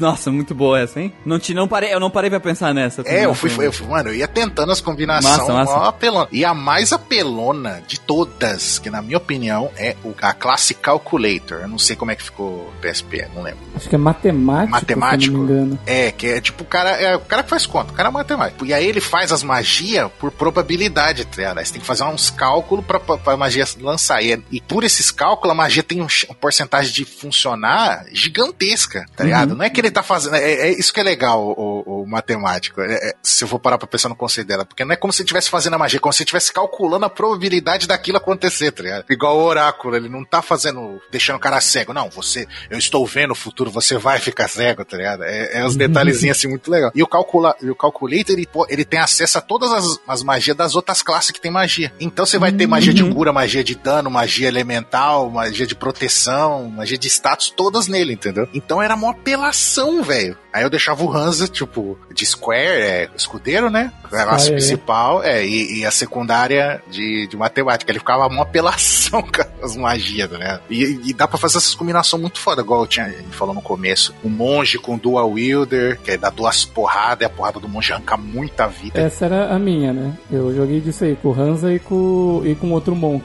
Eu tinha dois Monk com dual wield Uhum. e eh, secundária às vezes eu ia trocando, né? Mas no final do jogo eu deixei todo mundo com White Mage, White Magic de secundária. Um amigo meu, ele fazia uma outra que era mó palhaçada. Ele fazia o cara ser samurai, e aí ele colocava a habilidade, acho que é do Geomancer. Eu não lembro qual classe que é, que tinha o manutenção, que os equipamentos é, fica indestrutível. Então pode vir cavaleiro e dar o golpe pra quebrar, que não quebra o equipamento. E aí e o samurai usa o poder da espada. E se você ficar usando muito, quebra a espada. Mas se você tá com esse Sim. poder, não quebra. Ele ficava toda hora apelando, tá ligado? Era muito Eu acho que é de químico. De químico. É. Químico, né? Mas Pode sim, crer. a melhor coisa, a melhor coisa pro, pro samurai é exatamente isso. Aí ele fazia essas, essas combinações, tipo, é muito legal. Tá? Tem hora que você faz umas cagadas e fica mó apelão. Você nem sempre tava tentando fazer, você faz e fica mó apelão. Tá? ligado? É- é- é- esse Uhum. esquema de, de- dos jobs, velho, é muito foda. De longe, pra mim, é o melhor. O que é legal, o, até o Enzo falou, ah, eu não gosto de fazer grind, é uma coisa que a gente fala aqui direto no Grindcast. O grind, ele é bom quando é engajante, e geralmente o grind engajante é aquele que vem naturalmente do jogador. Sim. O jogador quer fazer por causa da recompensa, e não porque o jogo botou uma parede de carne uma parede de pedra gigante, um boss que tu é obrigado a voltar e grindar, né? Só que assim, o legal é que o Final Fantasy Tactics tem esses boss, difícil. Que ele é um vampiro. Só que tu já grindou antes, porque tu queria fazer as Sim. skills, porque tu queria fazer as combinações, porque quando tu vê, tu faz a tua primeira combinação e dá certo, tu sente uma alegria tão grande de aquilo ser bem executado, tu conseguir executar aquilo e funcionar, que tu quer ficar testando. Sim, aí você vai fazendo. E tu grinda pra isso, aí quando chega no boss, tu já tá no level, tu não, não se preocupou nisso, né? É. Mas se tu não grindar, Nossa, tá fudido se não grindar. Você tá fudido. Você tá, tá fudido. É. A primeira vez que eu joguei, eu lembro que teve vários pontos desse que eu me fudia. Que eu chegava, aí tava no lugar, aí chegava uma batalha difícil pra caralho. Eu falei, mano, aí tinha que ficar grindando num, num, num pontinho só do mapa e os inimigos vêm no seu nível, nas né, batalhas aleatórias. Então você tá, você, você vai grindando. O que te ajuda bastante é, no grind, né? Mas dependendo da batalha, você se fode, tá ligado? Porque vem os bichos mó por exemplo, que eu tô falando dos Chocobo. Mano, você pega uma luta que vem 5, 6 Chocobo de cores diferentes, você, tá fudido, velho, se tiver com os personagens fracos. Eles, eles, não, ele cerca, aí o outro fica, o amarelinho fica curando, aí o preto joga umas bolinhas, aí o vermelho joga o meteoro, e as bicadas deles dá crítico toda mão. É uma apelação, velho. Aí vem os Malboro, tá ligado? Fica cuspindo aqueles bagulho, deixando você com todos os status negativos. Tem umas batalhas aleatórias que é muito uhum. difícil se você não tiver no level bom. Mas se você tá grindando uhum. desde o começo e abrindo as classes, você, você tem uma, uma relativa tranquilidade, assim, tá ligado? E mesmo assim tem batalhas que é difícil. Por exemplo, essa que eu tô falando que você enfrenta o vampiro e as assassinas lá. Como é que é o nome dele? É o. É, é o, é o Conde, e, né? Não, o Marquês o Midori. Isso. Cara, a batalha com esse filho da puta é muito difícil, mano. É muito difícil. O bicho é forte, ele te dá vampirismo. E aí as assassinas lá dão uns golpes e matam o carinha se não tiver proteção, tá ligado? É mó treta. E, e o mapa é mó boss e você ainda tá com a Rafa e com o Maraki no time como guest, tá ligado? Então você só, tipo, tem dois personagens, os guest e, e eles mó apelão no telhado do, da, da igreja lá isso, isso depois tu já enfrentou um Zodiac também, né? Que é, é. um dos lugares que o pessoal desiste. Nossa, né? ali os é bichos mó forte, mano. Mas também tem. Você pega a segunda espada melhor do e, Eu só quero acrescentar, viu, Gustavo? Agora tu sabe como é que eu me sinto. Porque, mano, o Gustavo, hum. ele chegou na luta com o Wilgreth. 1x1. Nossa, essa luta também é, é ah, ele chegou com um Hans. Aí eu falei, cara, assim, o Hans alcança ele pra bater. Só que a, ele usa as armas muito boas, ele provavelmente tá com é, capa de, de, de, de, desvio e coisa e tal. Então a chance de tu acertar com o Hans é baixa, né? Mas se tu quiser tentar, se tu acertar os dois hits, tu mata ele. Só se tu não acertar, ele vai te dar um counter e no outro ele te mata. Aí ele foi. Eu vou contar porque eu não deixo dar o Gustavo contar. Desgraçado. Ele vai distorcer a história. conta, conta, pode contar. Aí ele simplesmente foi de frente pra ele, 58% de chance de acertar. Ele acertou os dois hits e o cara deitou. Uhum. Já começa aí. Aí ele se transforma, e essa é uma das batalhas mais difíceis do jogo, né? A galera desiste aí. Porque toma, normalmente faz um save só, e pelo amor de Deus, a gente faz mais de um save. Só que nessa batalha o Hansa tem um turno extra. E aí o Hansa deu os quatro socos na cara do, do, do, do da ovelha, da ovelha bombada, acabou. Nossa, você deu muita sorte, mano. Você é louco. Mano, eu acertei quatro socos de, de 250, assim. E lá. como é que foi o resto do jogo, Gustavo? Descreve aí. Ah, cara, o resto do jogo foi tipo o cara do rabisco resumindo One Piece, né? eu ia, eu encontrava um cara, eu dava um soco nele, aí ele morria, aí eu, eu ia pro próximo lugar e tinha um outro cara e eu socava ele e ele morria. Exatamente. e era isso. Mano, e aí que tá o maior problema do grind desse jogo, que é, é como eles fizeram um sistema que quando o teu level vai aumentando, os levels dos inimigos do cenário vai aumentando junto. E os equipamentos dele vão melhorando também. E aparentemente a ideia era para impedir o jogador de fazer grind, porque vai chegar um ponto que os inimigos vão ficar muito fortes e tu não vai conseguir bater neles, porque eles estão com equipamento melhor que o teu, inclusive, além do level. Só que tu simplesmente pode roubar os equipamentos Exato. deles. É essa estratégia que eu fiz com a, com a Aí no começo do jogo, tu tem equipamento de meio de jogo ou final de jogo. Tu quebra o jogo. Aí acontece que nem o Gustavo, ele grindou 5 mil level, tu tava muito forte, eu sei que tu não tava grindando level, tu queria só as skills, e mano, o Gustavo detonou é, o jogo. Eu, eu, tava, eu tava pegando o skill de job, assim, sabe? Eu não tava tipo, ah, vou, deix vou subir level pra caralho. Não, eu falei, ah quero tal coisa dessa classe, tal coisa dessa, liberei a classe nova, quero ver o que, que tem, coloquei ela testar, sabe? Aí quando eu vi, assim, eu tava uns level bem acima da galera, assim, e tava forte, tava forte pra cacete. E quando o Cid entra na parte, ele entra nivelado com o Hansa, sabe? Sim. Aí o meu Cid, ele já é forte, ele entrou muito babaca, o, o, o Muriel via a quantidade de dano que ele dava nas skills especial dele, ele falava assim, mano, que porra é essa? O seu, hit, seu Cid tá tirando 400 nas magias, sabe? E os bichos não tinham isso de vida, velho. Mano, o Cid, eu fiz essa experiência, vou falar pra vocês. Eu deixava a galera atrás se socando e se curando, grindando job, points e XP, e o Cid ia sozinho, matava todo mundo, cara, enquanto a galera ficava grindando atrás. O Cid é muito absurdo. E por falar na classe de, das duas extras, eu, eu sei de uma da do PSP, que é o Onion Knight, qual que é a outra? O Dark Knight. É, Dark Knight. Ah, cara, caralho, tem Dark Knight, mas não tem Holy Knight, velho. Puta que Sim. pariu, velho. Knight é a, é a Agria só, né? Ah, mas Dark, Knight- cara, o Dark Knight dá muito trabalho, velho. É, é, você tem que pegar, muito você trabalho. tem que masterizar muita coisa. O Onion Knight é muito fácil de abrir, só que é, tu tem que. gra- Ele é um merda até tu botar ele no level máximo. Na hora que tu botou ele no level máximo, ele arrebenta todo mundo. Aí ele fica overpower pra caralho. Agora, se tu não fazer isso, ele é bem tosquinho. É tipo, é aquela classe que tu tem que se esforçar pra ela ficar foda. Porque ele não pode equipar nenhum, nenhum É que, comando. nem, é que nem o, o, o fazendeiro lá do Fire Emblem, né? É, que nem o fazendeiro, tu não pode equipar nada nele. A vantagem é que ele equipa todas as armas e quando ele chega no level máximo, de level da, da job, level 8, né? Ele dá bônus em todos os seus status. Um negócio assim, ganha mais não sei quantos de movimento, mais não sei quantos de ataque, os caralho é 4, assim, o cara fica tipo overpower pra caralho. Mas até lá, Ele é um bosta. Ele é um bosta. Perguntar então pra vocês, a gente já falou que a gente gostou pra caralho, mas a pergunta é, vocês acharam que ele é intuitivo? Tipo assim, é tranquilo de aprender, de entender ele? E se as, a- as combinações são relevantes pra gameplay? Essa das, da relevância, eu falo no sentido mais, não de ser divertido, mas no sentido de tu realmente precisar pra conseguir usar de forma estratégica pra vencer o desafio, né? Ou é aquele tipo de jogo, ah, tu pode fazer, mas ah, se tu quiser jogar com o Square do início ao fim, tu vai passar o jogo, sabe? Não tem relevância estratégica pra desafio. Nesse sentido. Então, é relevante sim, porque se você for só com o porra do Squad do começo até o fim, você não vai fechar esse jogo nem fudendo, nem fudendo. porque eu, começo a ver os inimigos com as habilidades apelona e você não tem contra, é, medidas contra ele, tá? E aí, se é intuitivo, depois que você aprende, é intuitivo. Mas até você aprender é extremamente pouco intuitiva. Tanto que eu fiquei, cara, mano, muito tempo no jogo. A primeira vez que eu joguei. Muito tempo no jogo sem evoluir as classes. Eu já tinha ganhado é, JP lá, os Job Point. Só que eu não sabia comprar as habilidades. Então eu tinha o, o personagem mais sagrado pra mim nessa primeira vez que eu joguei era o, o Químico. O alquimista lá, que é, tinha, Que ele cura, que ele cura e, e tinha um alquimista meu que tinha Fênix Down.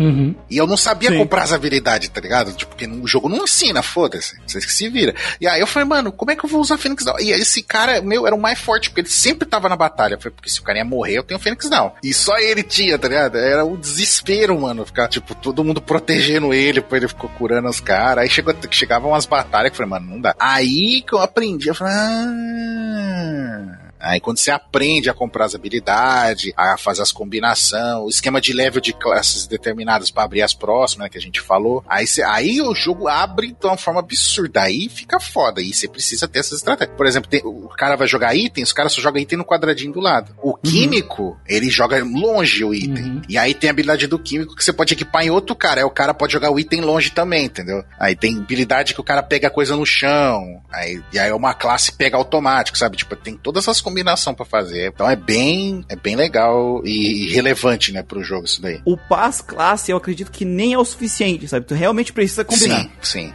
Se tu não combinar, os boss forte do jogo Vão te arrebentar, com certeza. vão te Não, arrebentar. vai, com- vai pôr leite, vai pôr leite e comer você com E leite. se tá tu ligado? não conseguir achar uma combinação boa pro Black Mage, ele vai ser só um Black Mage e ele não vai te ajudar sempre. É, o Monk, ele é legal, mas tipo, o que que torna o Monk apelão? É o Ninja. E outras combinações, né? Se bem que o Monk, ele é, ele é bem versátil, mas o que torna ele overpower é o Ninja. É a dual wielding, né? E, ou o próprio, o próprio Ninja, se tu botar a, o Brawler nele, o, o, o Martial Arts, que é na versão de PS1, que é a habilidade do Monk, o Ninja fica muito apelão também, porque ele tem um jump e um movimento base muito alto. E ele é muito rápido. Então ele começa, ele já vem dual wielding de, de, de base, então ele já começa a bater. Eu, eu também concordo que assim, que ele é bem complexo o sistema de jobs. Muitas pessoas que não têm experiência com o sistema vão ficar meio torta, assim, porque é muita skill, muita coisa pra ver. Mas quando tu aprende, cara, é um jogo muito divertido de tu fazer isso e tu precisa, porque senão os boss vão comer.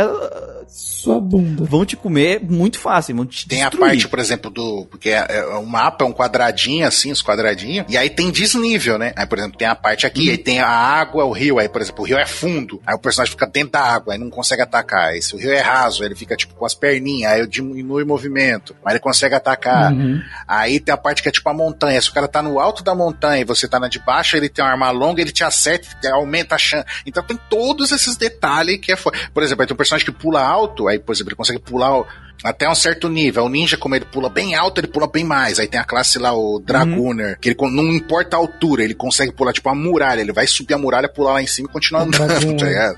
Então, uhum. é, tem todas essas combinações, assim, esses detalhes que você tem que pensar na estratégia. Então, você é obrigado a fazer as combinações, cara, que senão você, você pasta no jogo, velho. Não é passeio, né? Que a gente falou que eles vão realmente te exigir que você aprenda as mecânicas, se aproprie dela e use com inteligência para você conseguir passar das fases, né? Então, e quanto a ser intuitivo, no começo também, quando eu abri os menus pela primeira vez, eu tava meio confuso. Eu vi que dá para trocar as jobs, mas aí como que aprendia, como funcionava a pontuação ali, eu comecei meio que ter que ficar olhando, olhando bem assim para entender como funcionava e ficar olhando os o menu de seleção assim, às vezes meio comendo mosca assim no começo e depois que eu peguei assim. Ele não é tão tão de bate pronto, né? O entendimento assim, uhum. mas depois que você que você saca, você fala assim: "Ah, tá, não, beleza". Aí aí vai, sabe? Aí vai tranquilo. É, exato. Mas é, quantas combinações é, é o que a gente tava falando aí, realmente você vai precisar. Vamos entrar pra batalha de verdade, né? Agora, como funciona. Então, sim, pessoal, é um jogo tático, é um xadrez-like, né? O famoso xadrez-like. Cheio dos quadradinhos, você move o personagem, dependendo da ordem dos turnos. É outra coisa que é um pouco diferente dele, que muitos jogos táticos têm aquela questão de geralmente ser o teu turno de, do player, tu move, todas, tu move todas as suas unidades, e o turno do oponente, onde ele move todas as unidades dele. Uhum. E aqui o Final Fantasy pegou uma coisa que é um pouco mais incomum, que é a velocidade vai definir quem vai primeiro, né? Na ordem. E aí você vai poder andar, que nem a gente falou lá no, no começo, apenas cinco personagens por party também, que é uma coisa um pouco mais incomum de jogo tático. Normalmente tem uma caralhada 12 personagens. Então a primeira pergunta que eu trago aqui da nossa pauta é em relação aos mapas, né? Porque como é um jogo tático, o campinho, né, diferente do xadrez, que é um campo só, todas as partidas, é. campo vai fazer muita diferença, até porque tem muitas habilidades que é de interagir com o cenário, né? Sim. Então a pergunta vai, se os mapas foram construídos de uma forma que realmente faz diferença para a estratégia do jogador. Se eles funcionam bem com as habilidades que foram criadas para interagir com eles, né? Uhum. E como o jogo poderia melhorar isso? Cara, eu acho que sim, Os caras fez os mapas. Tem mapa que os caras faz e, e, coloca você no, no, ponto de início, que é uma sacanagem. Os inimigos têm maior vantagem, tá ligado? Uhum. E, e, tipo, por exemplo, as, igual a gente tava falando lá do. Acho que foi você, né, que falou. Que ficou puto com, com o carinha lá, com aquele nobre fila da puta lá. O, foi o Gustavo. O Gustavo, né? Então. Que aí jogou, jogou fogo na cabeça lá, o Fire na cabeça do, dele, mirou nele uhum. pra pegar a outra e derrotou a outra e machucou ele de, pra, tipo, se vingar dele. E é legal, por exemplo, isso, por exemplo, magia, magia. Aí tem um alvo. Ah, essa magia pega em linha. Ah, X quadradinhos em linha. Aí você pensa, ah, vou, vou mover para esse lado para ficar, tipo, numa diagonal em linha. Aí eu taco a magia, vai pegar três, cara. Ah, legal. Ah, mas o meu carinha tá no meio. Ah, então vou mover pra cá. Aí o limite da magia é quatro quadrados, o meu personagem tá no quinto, não vai pegar ele. Ou a magia, eu vou mirar no meu personagem, ela não afeta os aliados, mas afeta os seus inimigos. Então eu miro no meu personagem e pega todo mundo que tá em volta dele, sabe? Tipo, tem todos esses detalhes que você tem que pensar.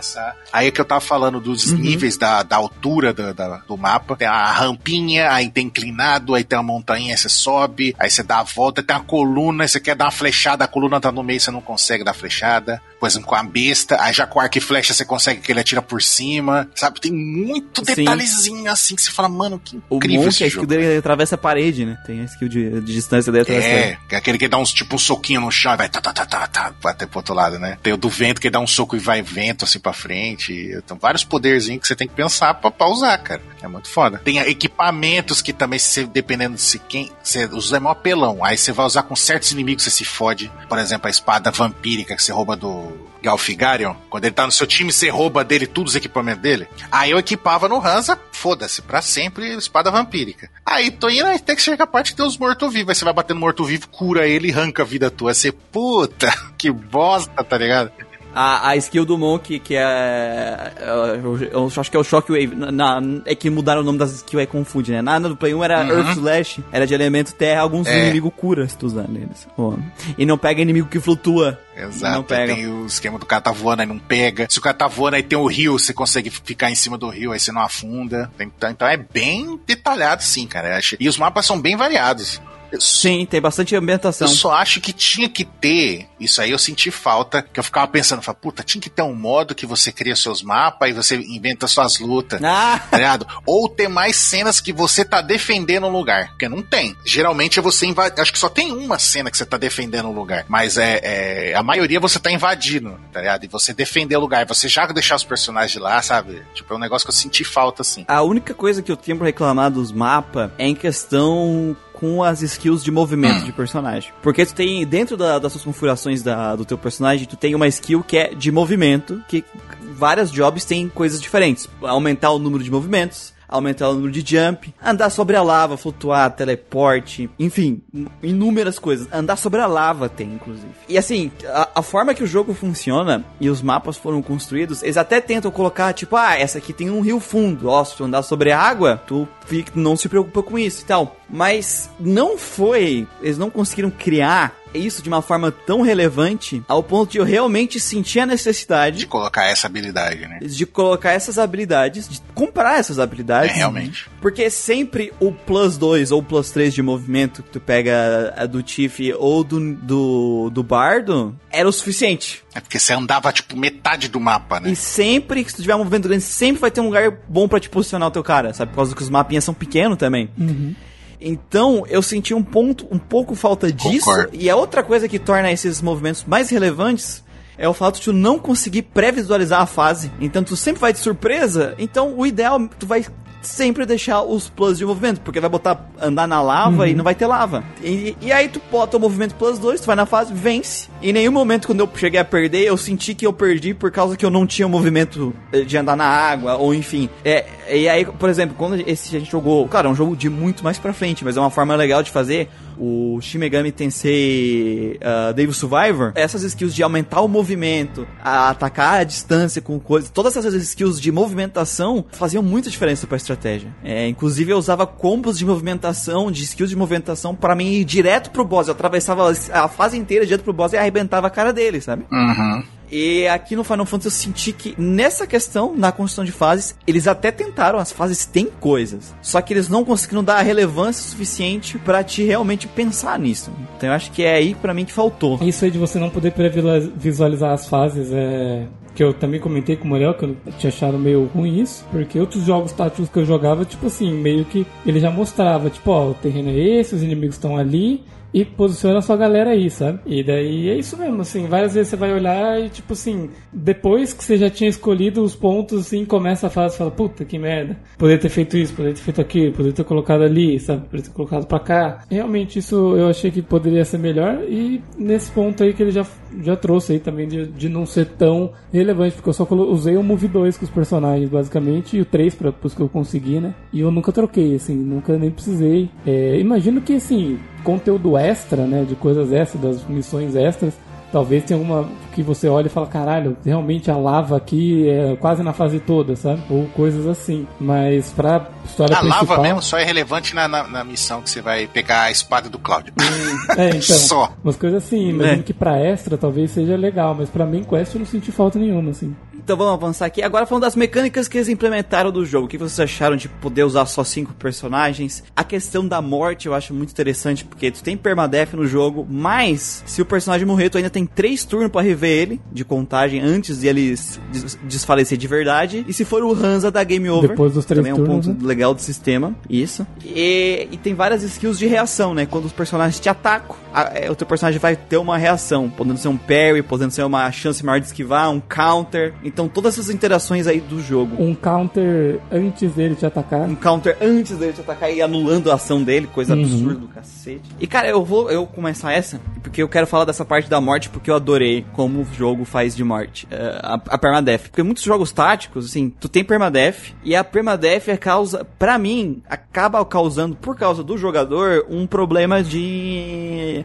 de imersão, né? Do jogador reiniciar a fase inteira porque um personagem morreu. Por exemplo, Fire Emblem, que o jogo ele dá uma certa relevância pros personagens, né? E tu não quer perder eles. E aí acaba criando essa quebra de imersão do jogador ficar reiniciando a partida por causa de um personagem que morreu. E no final, para mim, eu vi, eu sempre vi isso como um problema porque acabava não agregando a estratégia do jogo. Porque afinal tu vai jogar sempre tentando não morrer ninguém, né? Claro que tu não é obrigado a fazer isso, mas para mim sempre foi anti-intuitivo permadeath, é, nesse sentido. E aqui, a forma que fez, que eles fizeram de tu ter três turnos, cria uma nova forma de tu lidar com isso, que é o seguinte, quando alguém morre, tu tem um novo problema. Agora tu tem que lidar com aquela morte. Tu tem três turnos para te não perder aquele personagem. Então tu vai ter que fazer uma estratégia ou para vencer aquilo naqueles três turnos, uhum. ou para conseguir reviver Sim. ele. Essa permadeath, a forma que eles criaram, cria um dinamismo novo pro combate. Eu gostei demais disso. Quando alguém morre, te cria um problema que você tem que resolver e isso muda como tu vai ter que jogar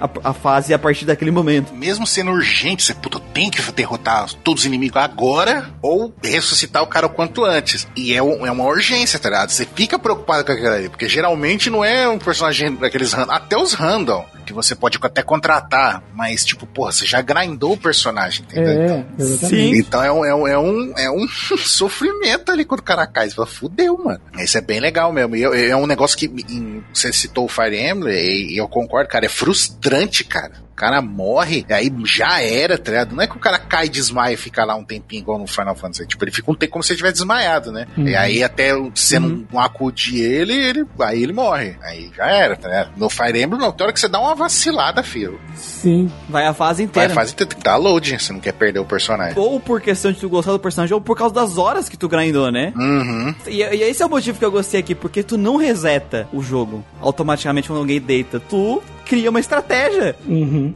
E é um jogo de estratégia. Uhum.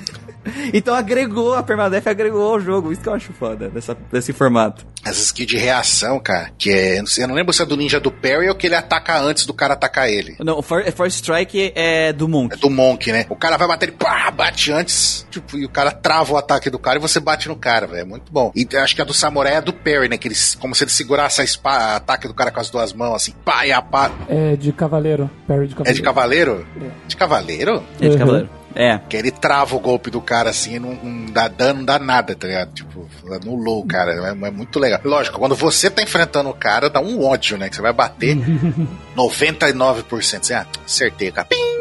Defense. Desgraçado, mano. mano. First Strike com dual wielding. É matador, velho. Os caras vêm te bater, ele nem te bate, ele morre, porque ele vai tomar dois socos na boca, velho. Uhum. É absurdo. É, é foda, foi uma puta diferença. Todas as combinações, cara. Você, vai misturando os poderes de classe com outra classe, classe com classe secundária, tá ligado? Com job secundário, os movimentos. O, o, o, o Dragoner, cara, o Dragoner é uma filha da puta, que você tem uma coluna assim gigante que ninguém consegue pular, você dá um passo pro lado, ele pula a coluna lá em cima, fica lá em cima, ninguém pega ele.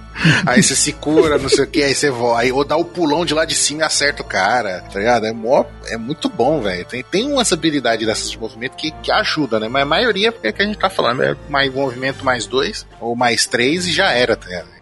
Resolve tudo. Mas eu gostei de ter, de ter assim, geralmente, que eu lembro dos jogos táticos assim que eu já joguei, ou até onde eu joguei esses jogos, tem no máximo um counter, né? Uhum. E aqui uhum. é, o tem legal é vários. é ter várias opções mesmo, né? É, então, isso que é legal, é, é, é a possibilidade de você escolher, né? Sim, às vezes, às vezes, por exemplo, tinha um personagem meu que ele era mago, que eu preferi colocar o parry do que um counter nele. Eu falei assim, tá, beleza, ele pode dar um counter, mas ele não vai responder com muito dano. A chance de acertar talvez não não seja alto, porque ele não é um lutador físico, ele, ele vai bater pouco, vai errar e vai tomar dano, sabe? Então pra ele não compensa tanto. Eu coloquei parry então, e ajudou bastante esse personagem a sobreviver mais com parry, né?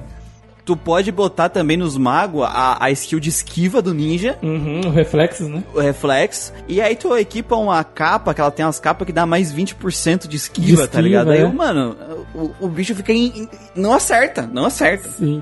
Não acerta, velho. E tem o counter de magia, né? E tem o counter de magia também. Uma que eu, que eu fazia, que era uma, uma safadeza, mano. Era, você tava lá, por exemplo, Black Mage. Aí, você, aí tinha uma habilidade, eu não lembro de qual, qual classe que é, que você toma dano primeiro nos, nos, nos pontos de magia, em vez de ser nos pontos de vida. Ah, é. Uhum, aí uhum. eu tava, ficava com ele lá, eu vinha o cara, um apelão, aí ah, dava aquele ataque fudido e zerava os PM dele, ele não tomava dano. Aí eu saía pra longe, usava o item e curava, tá ligado? PM, continuava lutando. Aí você usava o chakra do monge e recuperava MP. O chakra do monge, exato.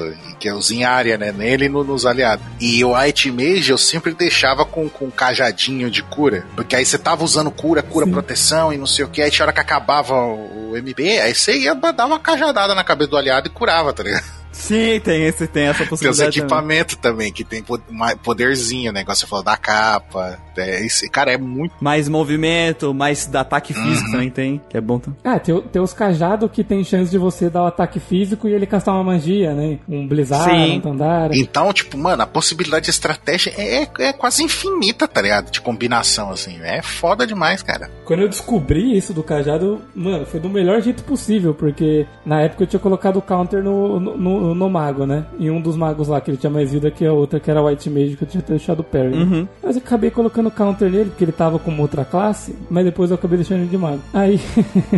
Aí o inimigo veio, bateu nele, ele virou, tipo, no counter assim e deu uma cajadada, né? De repente a tela começou a ficar escura. Eu falei, mano, que tá acontecendo? Aí veio, mano, um Tandara na cabeça do bicho. Eu falei, Eu falei, caralho. Eu fui ver o bastão, que era um Thunder Rod, né? Uhum. Aí tava lá, tipo, chances de castar Tandara. Eu falei, mano do céu. É muito bom, cara. É, é isso vai no, no, na fase S, nos humor, tu acha umas armas muito roubadas que também caçam umas magias de mais nível ainda. Né? Acha um... Uhum, uhum. Aí dá pra fazer que nem eu fiz no, no Final Fantasy VI, que eu botei o, o meu Tiff de dual wielding de arma mágica, tá ligado? Nossa. É, aí dá quatro hits porque dá os dois hits físicos e dá dois hits mágicos, né?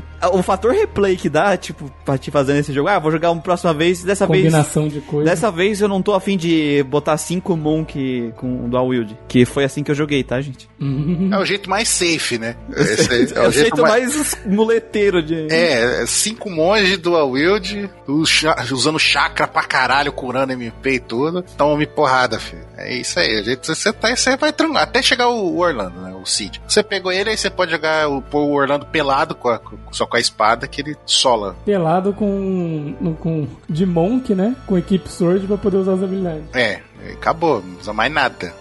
ah, dual Eugene nele, eu botei a Save the Queen nele, véio. Peguei lá do ela, dá prote ela dá Protect, não é? é Protect Shell, Caralho, é uma apelação. Ele já tem haste na Excalibur. Aí ele tá na fase com Protect Shell e Haste. Haste. Bateu duas vezes, uma com a Excalibur e a Save the Queen. Tem uma espada que você pega lá na Deep Dungeon, que é a Chaos Blade, Chaos Blade. Ela dá regema. Aí você põe do e põe as duas nele. Mano, é, acabou. O cara vira um uhum. novo deus, Santo Sidolfos, né? É a nova religião. Ele é o, o santo Blade. da religião. Você é louco, velho. Thunder God. Thunder God. Lá nessa Deep Dungeon, esse lugar é extra. Você vê uns carinha, mano. Os carinha vêm tacando, por exemplo, uns ninja lá, tem umas batalhas. Mano, os caras tacam as armas mó forte, tá ligado? Eu falei, caralho, arma forte da porra, mano. Aí eu vi, eu falei, mano, não tem essa arma, não vende. Eu falei, já sei. Troquei o carinha, botei ninja, filho. Era, eu não sei se era um ninja ou se é o, o Tiff que tem essa habilidade. Aí tá lá, o cara taca a arma, ele cata a arma e guarda, pega pra ele.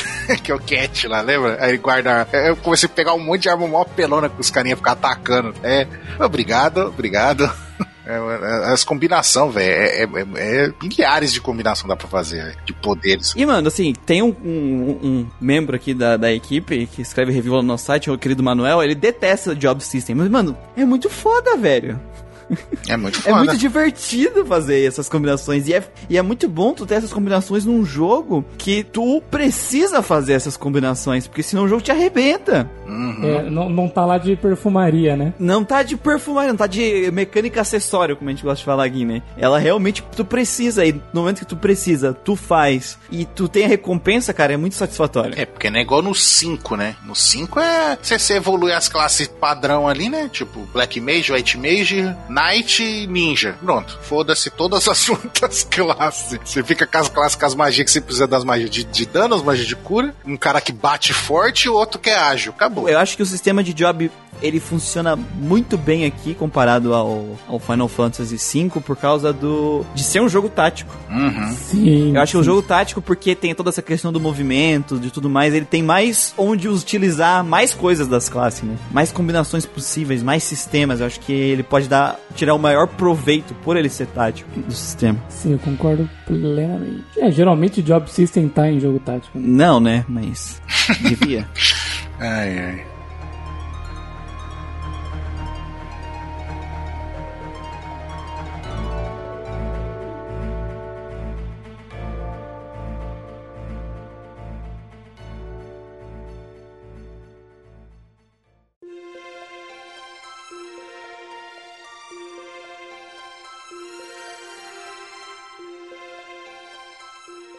Entrando agora na parte de design do jogo. Vamos falar aí da arte e do som das musiquetas. Começando pela parte visual, é aquela pergunta clássica que do grande que é se a arte agrega a narrativa do jogo aos seus personagens. Afinal, a gente tá falando de uma mídia visual de, de jogos, né? Então a arte tá ali pra agregar valor à narrativa. E cara, quando eu joguei a primeira vez, Final Fantasy Tactics, eu nem me liguei nessas coisas. E hoje que eu sou esse velho amargo, como me agradou a forma que o diretor dirige as cenas de forma artística, Uhum. dando personalidade. Cara, tem duas cenas que é do começo do jogo que eu posso descrever elas, não chega a ser um spoiler, que pra mim elas são fantásticas. Uma é quando você volta da, dos- da missão de resgatar o Marquês. né? E tu tem o Hansa, o Delita e o Argaf, né, o cuzão de merda, bostinha Sim. com vocês. E o irmão do Hansa, o irmão bosta do Hansa, né? O Dysar tá dando sermão neles por eles terem descumprindo ordens, tendo lá salvar o Marquês. Uhum. Aí entra um figurão na sala. Além dessa cena ter bastante movimento, dos personagens andar e tal, e mexer as mãos e tudo mais. Girar a cabeça. Girar a cabeça. Mas é, o que já é foda pra caralho, pra caralho tem várias movimentações, os personagens estão sempre se movendo, como, igual pessoas normais quando conversam. Às vezes vão andando pro lugar, pegam. Tem uma cena, o cara vai andando pro lugar, pega um vinho, serve e tá com a taça. Ah, eu ia falar dessa, seu Uma- merda. Com tá taça, cara. Mano, por que, que vocês gastaram tempo fazendo sprite disso? Tem jogo que não faz, mano. Faz toda a diferença pra narrativa. E aí o que acontece? Entra esse cara, e aí é o detalhe. Na hora que esse cara entra, é um cara importante de- da igreja. O Hans e o Delita ajoelham automaticamente quando o cara entra. O Arga, como ele é de fora ali da região, ele não conhece o cara. Então tu vê o sprite dele virando primeiro pro Hans e o Delita, e aí em seguida ele vira pro cara e aí ele se ajoelha. Porque ele viu Então, e falou: olha- ah, o que, que eles estão fazendo? Caralho, eles estão achando. Puta, esse caralho isso é importante. Exatamente!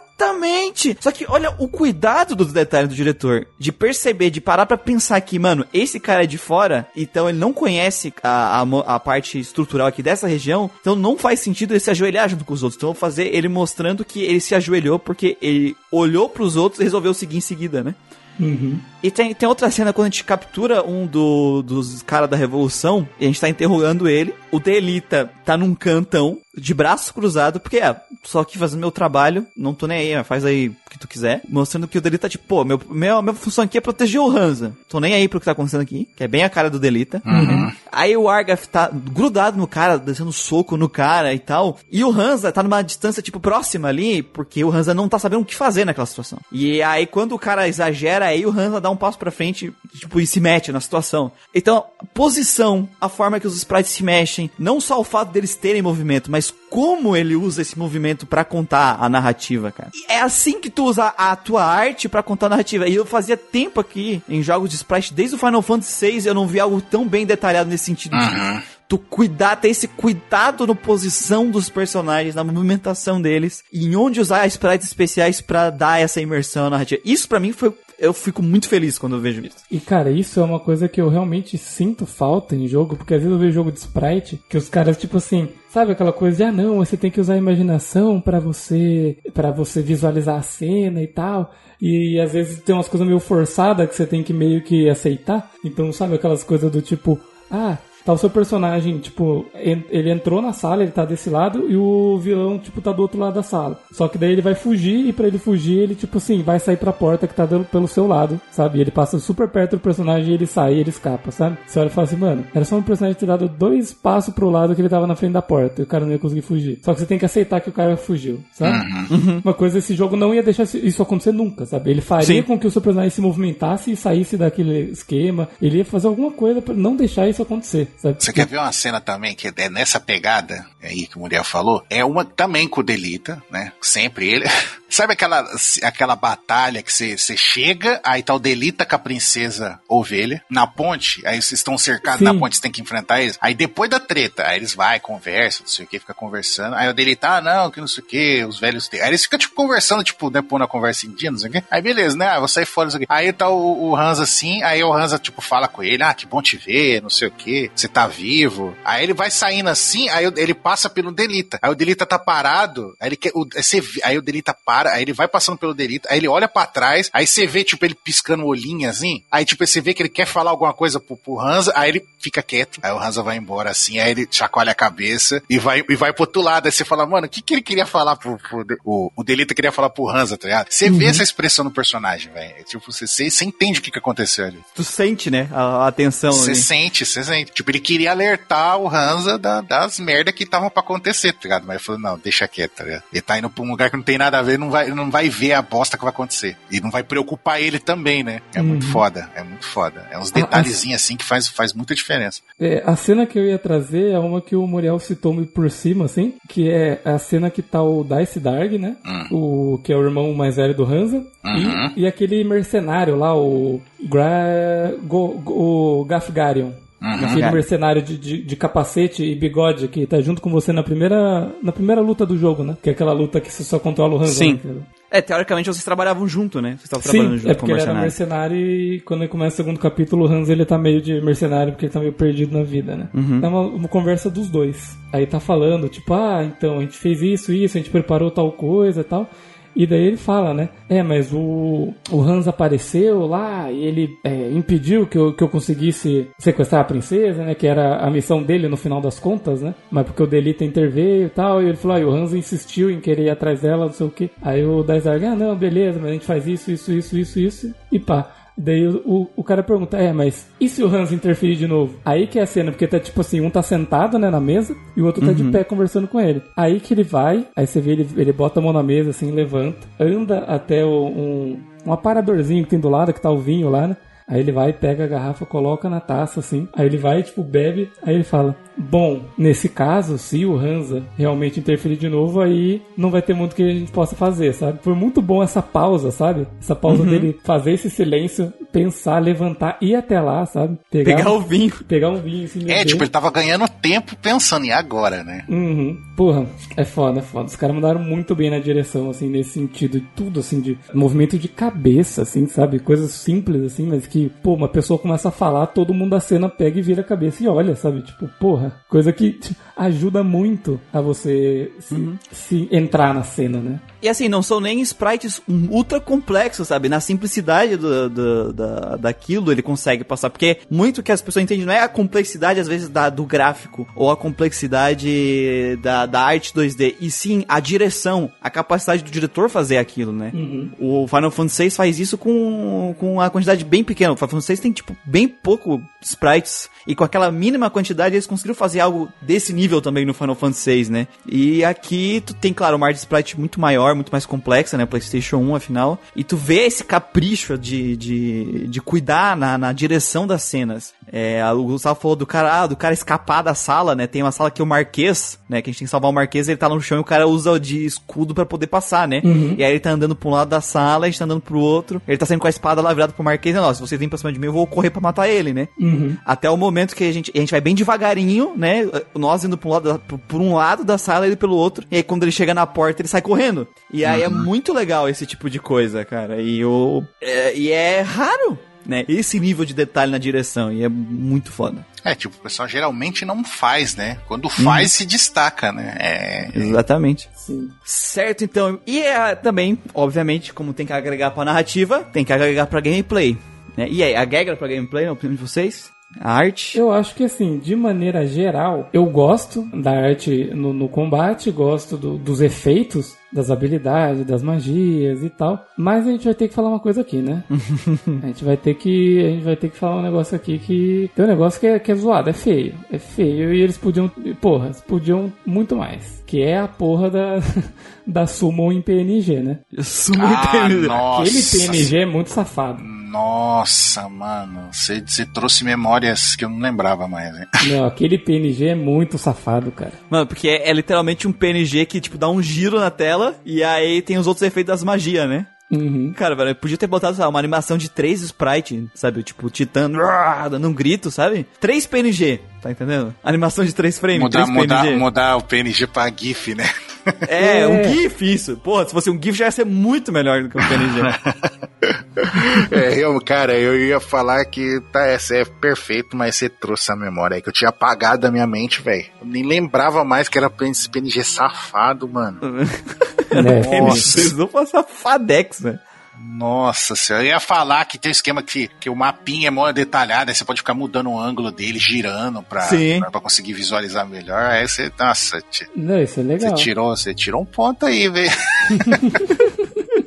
Não. PNGzão, É, velho. cara, eu gosto muito da- das magias e da. Eles conseguiram ser muito competentes e dar o grau da evolução das magias, né? Uhum. Tipo, de tu realmente sentir que as magias são muito mais fortes. Que, é- que obviamente, é o trabalho deles que tem que fazer. Mas as próprias skills do, do, do Monk, assim, como elas funcionam, as animações, as skills do- das espadas, né? Que os caras invocam umas espadas do chão, umas coisas assim. É muito legal. Eu, gosto bastante. Não é algo que se destaca pra mim tanto quanto a, o que faz pra narrativa, mas eu achei bem competente, tirando da PNG. Você acha que eu acho que o que eu acho foda? Que não é sempre o que acontece. É quando você vai usar certas habilidades, tanto magia quanto técnica, de vez em quando o personagem faz uma prece. Uhum. Ah, o poder sagrado, não sei o que lá, cura 2, né? Cu- Cure, ah, cura. sim, tem isso. E aí ele clama, ele invoca a magia fazendo as palavras mágicas. É muito foda. Ou, Ah, o poder do relâmpago, não sei o que lá, Lightning Stab lá, o do, do Orlando. Prá, com aquele raio. Uhum. É muito foda. Eu acho da hora isso daí. Porque, tipo, mano, é. Tá ligado? Por que não, né? Por que não colocar isso, tá ligado? Recitando, cara, tem que, tem que gritar o nome do ataque especial, senão não funciona. Não, não Essa funciona. é não, não regra pega. básica. Não, ele vai Não errar. pega. Mas é isso, eu gosto, no- tirando isso, né?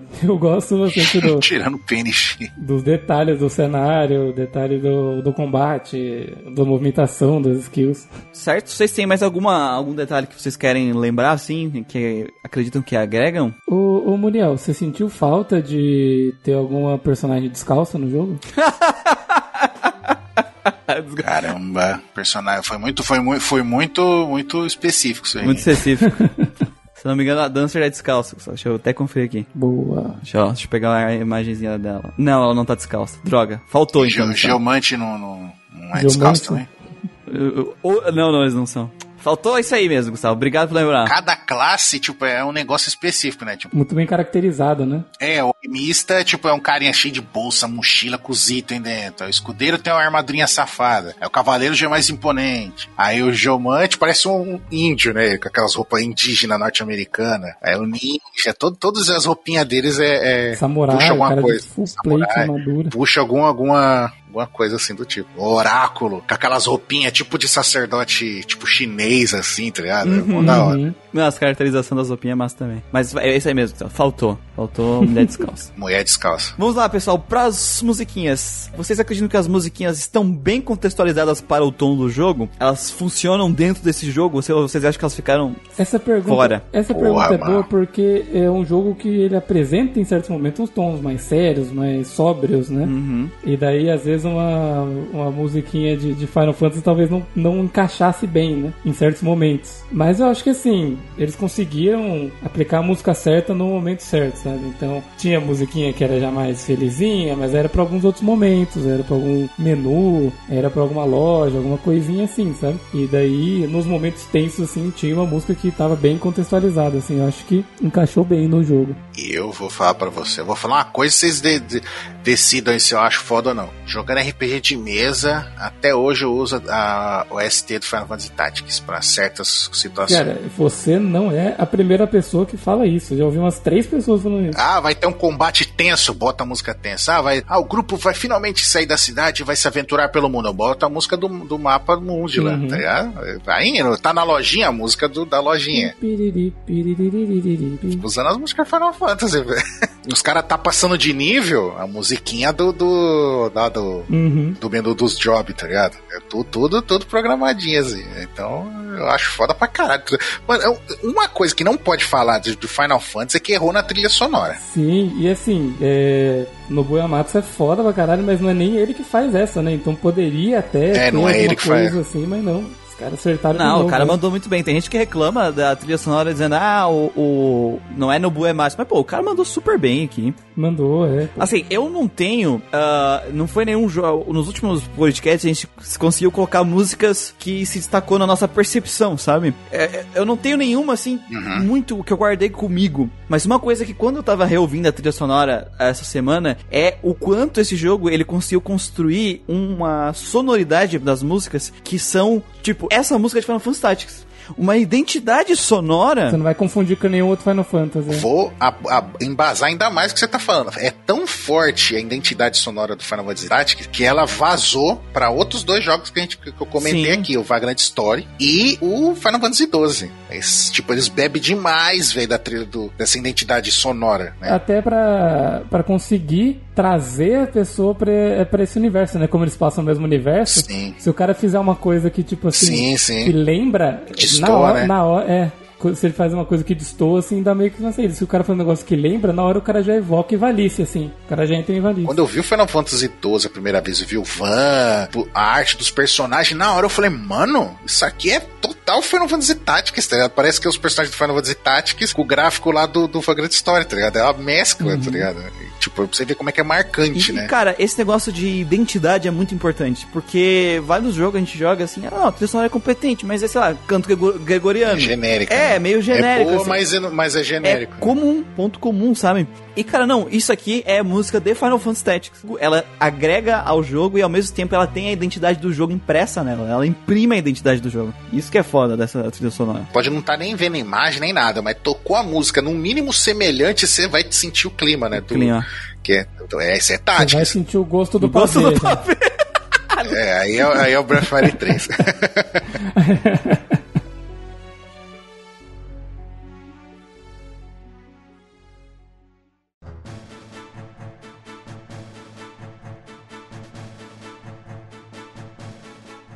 Pra você, ouvinte, que está ouvindo pela primeira vez o Grandcast, caso não saiba, que nós avaliamos três quesitos dos jogos. Enredo seus personagens, jogabilidade de seus elementos e a parte artística. Sempre com a intenção de compartilhar a experiência que tivemos com cada um dos RPGs. Por isso usamos conceitos que representam essa experiência ao invés de usar números. Então nós temos as notas que vão de E, D, C, B, A. Para cada um desses elementos a gente dá uma nota. E a média a gente faz de acordo com o peso, né? Depende do que, que é mais importante pro jogo. A história, a jogabilidade, o que, que o diretor queria, qual é a proposta. A gente vai tendo um peso e vai dar uma nota final de acordo com isso. A nota E significa que esse jogo é tão ruim que não merece, não merece qualquer respeito. A- E o A representa que toda aquela execução que ele queria, a proposta foi feita ali, foi bem executado, tudo que ele queria ele conseguiu. E a gente tem a nota extra, a estrelinha, o a mais, que é o S. A gente dá quando esse elemento, além de ele ter sido bem executado, além de ele estar cumprindo plenamente a sua proposta, ele vai além. É o famoso plus ultra aqui do Grindcast pra você que é o taco fedido. Então vamos para a, a Martini.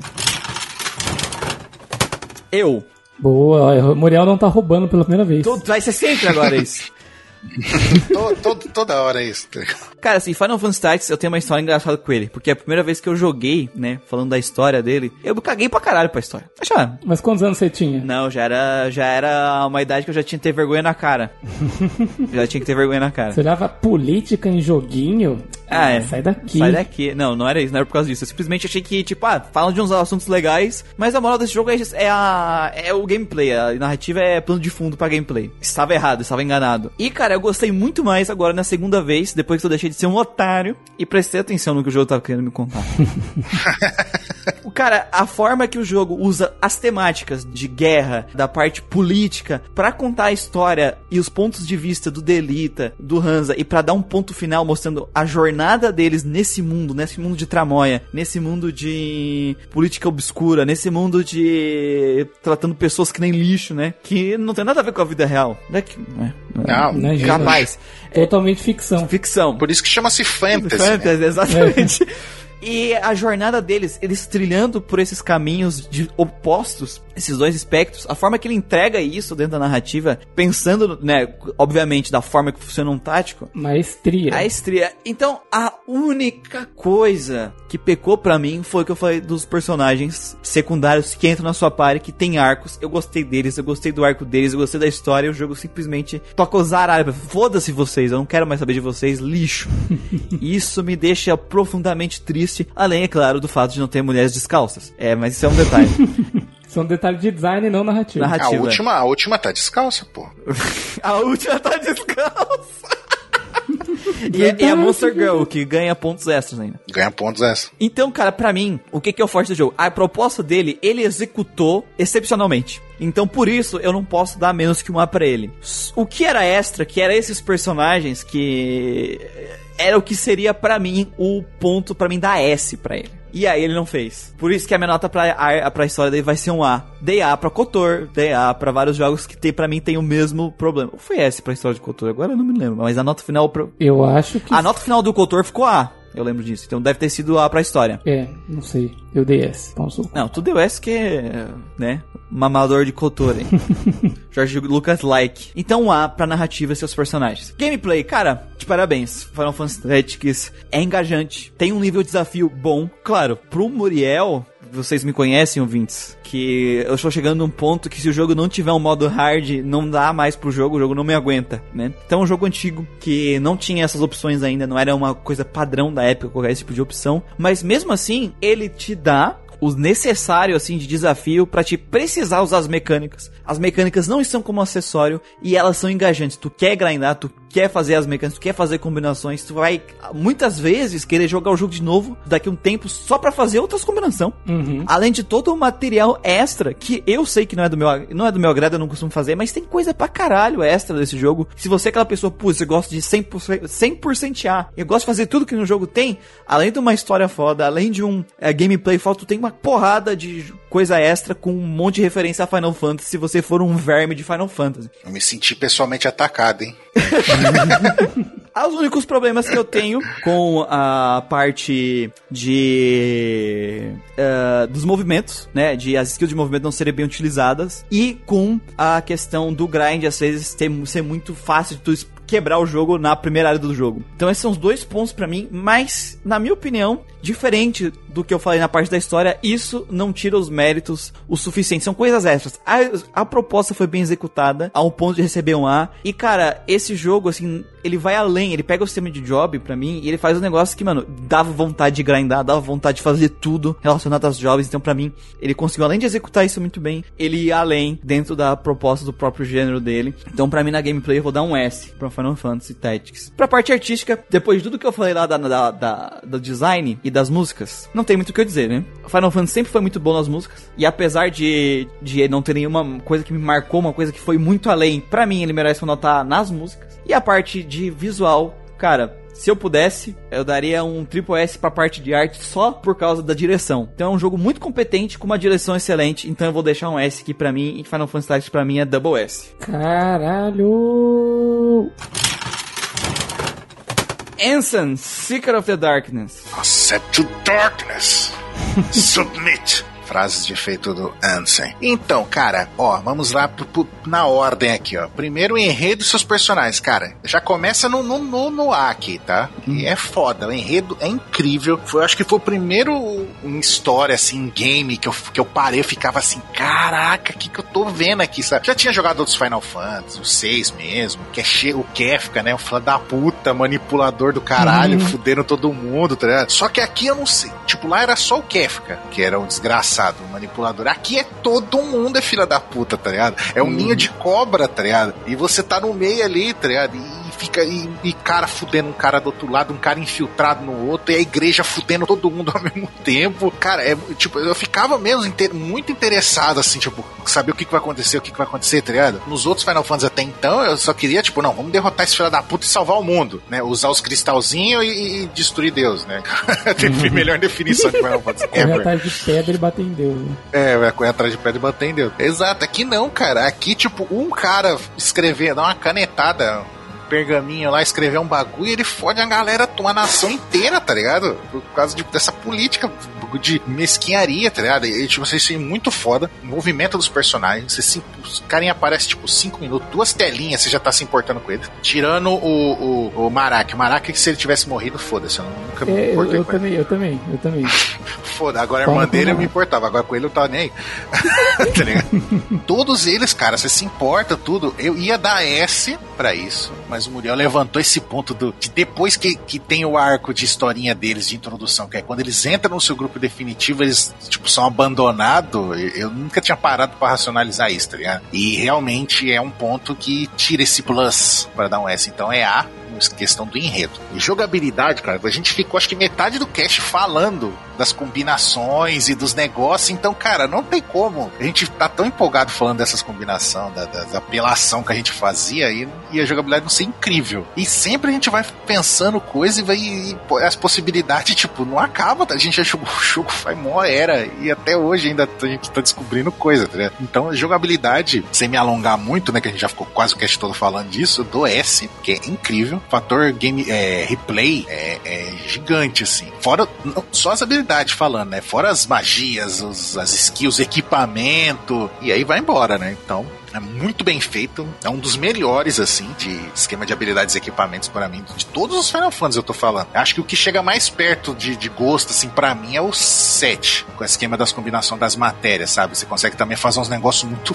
de filha da puta, tá ligado? De combinação. E o Tactics é, tá acima ainda. Então, merece um S. E a parte artística, né? Tanto música quanto arte, cara, você olha pra arte, tipo, isso aqui é Final Fantasy Tactics. Isso aqui é Tactics. Tipo, o, o, o layout dos personagens, o estilo de traço da, da arte, os bonequinhos, seu narizinho, tá ligado? Com as carinhas deles, o visual. Cada classe tem uma característica que remete a alguma coisa que faz todo sentido. Quando a gente tá falando aos Geomancer, os Geomancer parecem uns índios, outro parece tipo uns carinhas chineses, uns feiticeiros chineses, tá ligado? Um samurai com armadurona. Todos eles é mó caprichadinho, tá ligado? Todos os personagens, coadjuvante, até os NPC lá do começo do jogo, que é tipo random, tipo, alguns deles têm as roupinhas diferentes. Você vê que eh, eles tiveram o capricho de criar um sprite diferente para aquele personagem. As expressões do, dos personagens conversando, eles olhando pro ladinho, piscando. eh, Essa parte que a gente falou do, do de Sedarg lá, de Sedarg é, indo pegar a tacinha de vinho, Vader. bebendo, tá ligado? Tipo, é, mano, é muito rico, cara. É muito foda. E a trilha sonora, cara, que você, não, você pode estar tapado com a visão, o cara toca um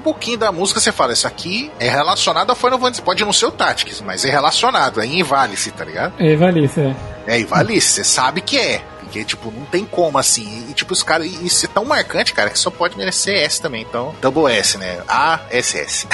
Pião! Essas minhas minha nota. E aí, Gustavo, é tua, é tua, hoje é a tua função baixar a nota. Não, não vou me alongar muito, porque o pessoal aí já, já, já trouxe vários pontos aí que eu concordo, que a gente concordou durante o, o caminho aí, do que ele fez de bom e fez de ruim. Trazer um pouquinho, assim, brevemente de coisas que eu senti, né?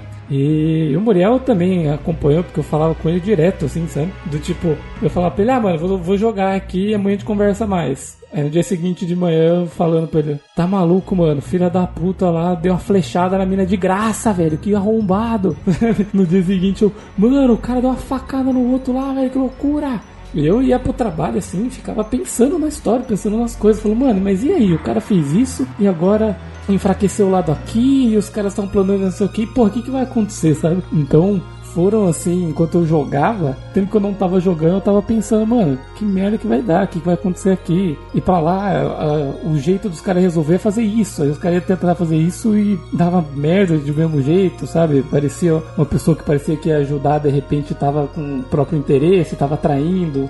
Aconteceram um monte de coisa assim, sabe? Então eu, eu fiquei bem envolvido com essa história, sabe? Fiquei bem envolvido, ficava pensando, ficava curioso. E eu, às vezes eu tava grindando e falava, nossa, mano, eu vou, eu vou parar eu, tipo assim, eu preciso da habilidade tal. Mas, mano, eu vou seguir com a história porque eu quero saber o que vai acontecer e depois eu pego essa habilidade, sabe? Eu já avancei tanto aqui, já já eu pego, ou eu tento pegar na, na main quest mesmo, sabe? Então eu queria avançar pra saber o que ia acontecer, sabe? Então eu fiquei bastante engajado, gostei bastante da história e dos personagens, né? Alguns desses personagens aí vou Vou, vou levar aí pra frente e gostaria de que eles fossem mencionados em algum momento em algum dos outros jogos aí, Final Fantasy 12 ou até mesmo 14, né, que faz bastante referência. Seria legal ver coisas dos personagens dos tático, de Tactics lá, que eu gostei de alguns assim que, que apareceram aí no caminho um dos seeds mais legais também que eu já vi, que sempre tem o seed, né? E o seed do é. Tático tá disputando aí entre os melhores seeds, hein? É, o, o, mais forte eu, eu acho que ele é. O mais forte ele é, com certeza. Para o enredo dos seus personagens, eu também vou dar uma nota A. Das partes negativas, é, concordo com o que vocês falaram, assim, não vou me alongar nisso não, concordei com, com isso enquanto a gente falava isso no cast, né, então... Só, só te interromper rapidinho, assim, uma informação muito importante, Gustavo. Não. Vocês estavam tentando me enganar, mas a última usa botas, tá? Então, pode continuar. Tá de boa. Minha vida, minha vida é uma mentira. a última não é descalço, minha vida é mentira. Não é possível. Ela usa bota, é verdade, velho. Caralho. E pior que a última do, dos outros Final Fantasy Tactics, lá do 12, ela, ela tem um castelo no lugar do pé, né? É, então aí. Pior ainda. Minha vida foi destruída. Fica aí pra vocês que estavam animados. Então eu tirei, veio, tira, tira veio, um ponto. Tira mais um ponto. Aí. Tira meu, nota. Meu, minha nota vai cair pra só um S agora. é. Continua aí, Gustavo. Continuando, pra parte de gameplay, cara, eu fiquei surpreso, tá? Porque eu já tinha jogado outros táticos e eu achava assim: ah, o Final Fantasy Tactics deve ser aquela primeira experiência do pessoal com tático, por isso que eles falam que é foda, mas esses jogos que vieram depois, muito provavelmente deve ter muito mais mecânica, deve ter muito mais coisa, né? Lá deve ser uma coisa mais simples, principalmente porque eu olhava e via que era algo menor, sabe? Algo em menor escala, né, em menor proporção. Então eu falava, ah, esse Fire Emblem Awakening que eu joguei, ele já vai vir com mais ideia, o Desgaia, Devil Survivor, que a gente jogou recente. E tipo assim, quando eu cheguei, comecei a jogar, comecei a ver a parte que ele introduz de tipo dos acidentes geográficos, do, do, do, terreno, do, do personagem virar pro lado, sabe? De você escolher que posição seu personagem vai ficar olhando no final, sabe? Tipo, ah, ele atacou aqui, só que ele vai ficar de frente para lá, porque aqui ele fica de costa para um corpo no chão, então não vão conseguir me atacar de costa e do lado de, um, de uma montanha, sabe? Então, essas coisas assim, essas mecânicas e as quase infinitas, né? As enormes combinações que dá pra fazer, assim, eu realmente fiquei impressionado e gostei pra caralho, assim, sabe? E ainda que eu nem testei todas as classes, nem, nem, nem liberei todas as classes, né? Deve ter muita coisa. Realmente tem um fator replay bem grande. Eu até falei pro Muriel, falei, caralho, agora eu deu vontade de jogar os Tactic Advance 1 e 2, sabe? Tipo, eu sei que eles são diferentes, né? Mas mesmo assim, pô, eu fiquei na, na, na pira de, de ir atrás dos outros jogos, sabe? E também fiquei mais afim de, de descobrir mais jogos em Ivalice, sabe? Uhum. Acho que ele merece uma nota S porque é um jogo aí que vai ficar como referência para jogos táticos, sabe? Não é à toa que ele tem uma legião de fãs aí, não é aqueles casos de jogo que a gente vai rejogar e ver que não era tão bom assim. Não, realmente, é, para jogo tático ele é uma enorme referência, sim. E indo para a parte artística, realmente o ponto que eu mais gostei, que mais se destaca, é a direção das cenas. Também concordo bastante nisso. É, as artes eu também curto porque elas têm esse visual único e bem original, né? Bem original deles, assim. Ele se distancia do Yoshitaka Amano, tipo, não se distancia, né? Ele se difere do Amano, se difere do, do Tetsuya Nomura. Você fala esse nome hoje me dá um ódio. me dá, me dá urticária, né? Mas mesmo assim, ele não é, não destoa de Final Fantasy, sabe? Ele continua sendo Final Fantasy mesmo não, não puxando para as artes dos outros artistas mais icônicos, digamos assim, né? Ele ainda assim consegue ficar dentro do espectro de Final Fantasy, sabe? E ainda meio que criou toda essa caracterização de Ivalice que a gente consegue ver em Vagant Story que a gente consegue ver em, em Final Fantasy XII, sabe? Eu até comentei com o Muriel, cara, espero que saia mais conteúdo desse mundo, sabe? Porque eu realmente gostei, realmente quero ver mais coisas em Ivalice, mais coisas com essa caracterização, sabe? Gostei bastante. E da parte das músicas também.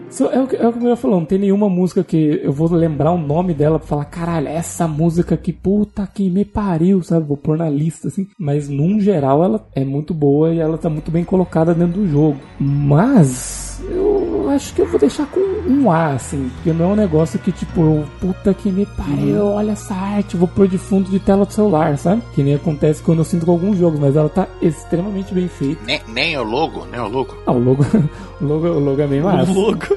Tanto, tanto do, do PSP quanto do quanto do, do PS1. Play. Eu acho que assim, é excelente, sabe? Muito bom, assim. Eu vou deixar o Final Fantasy Tactics com um S apenas.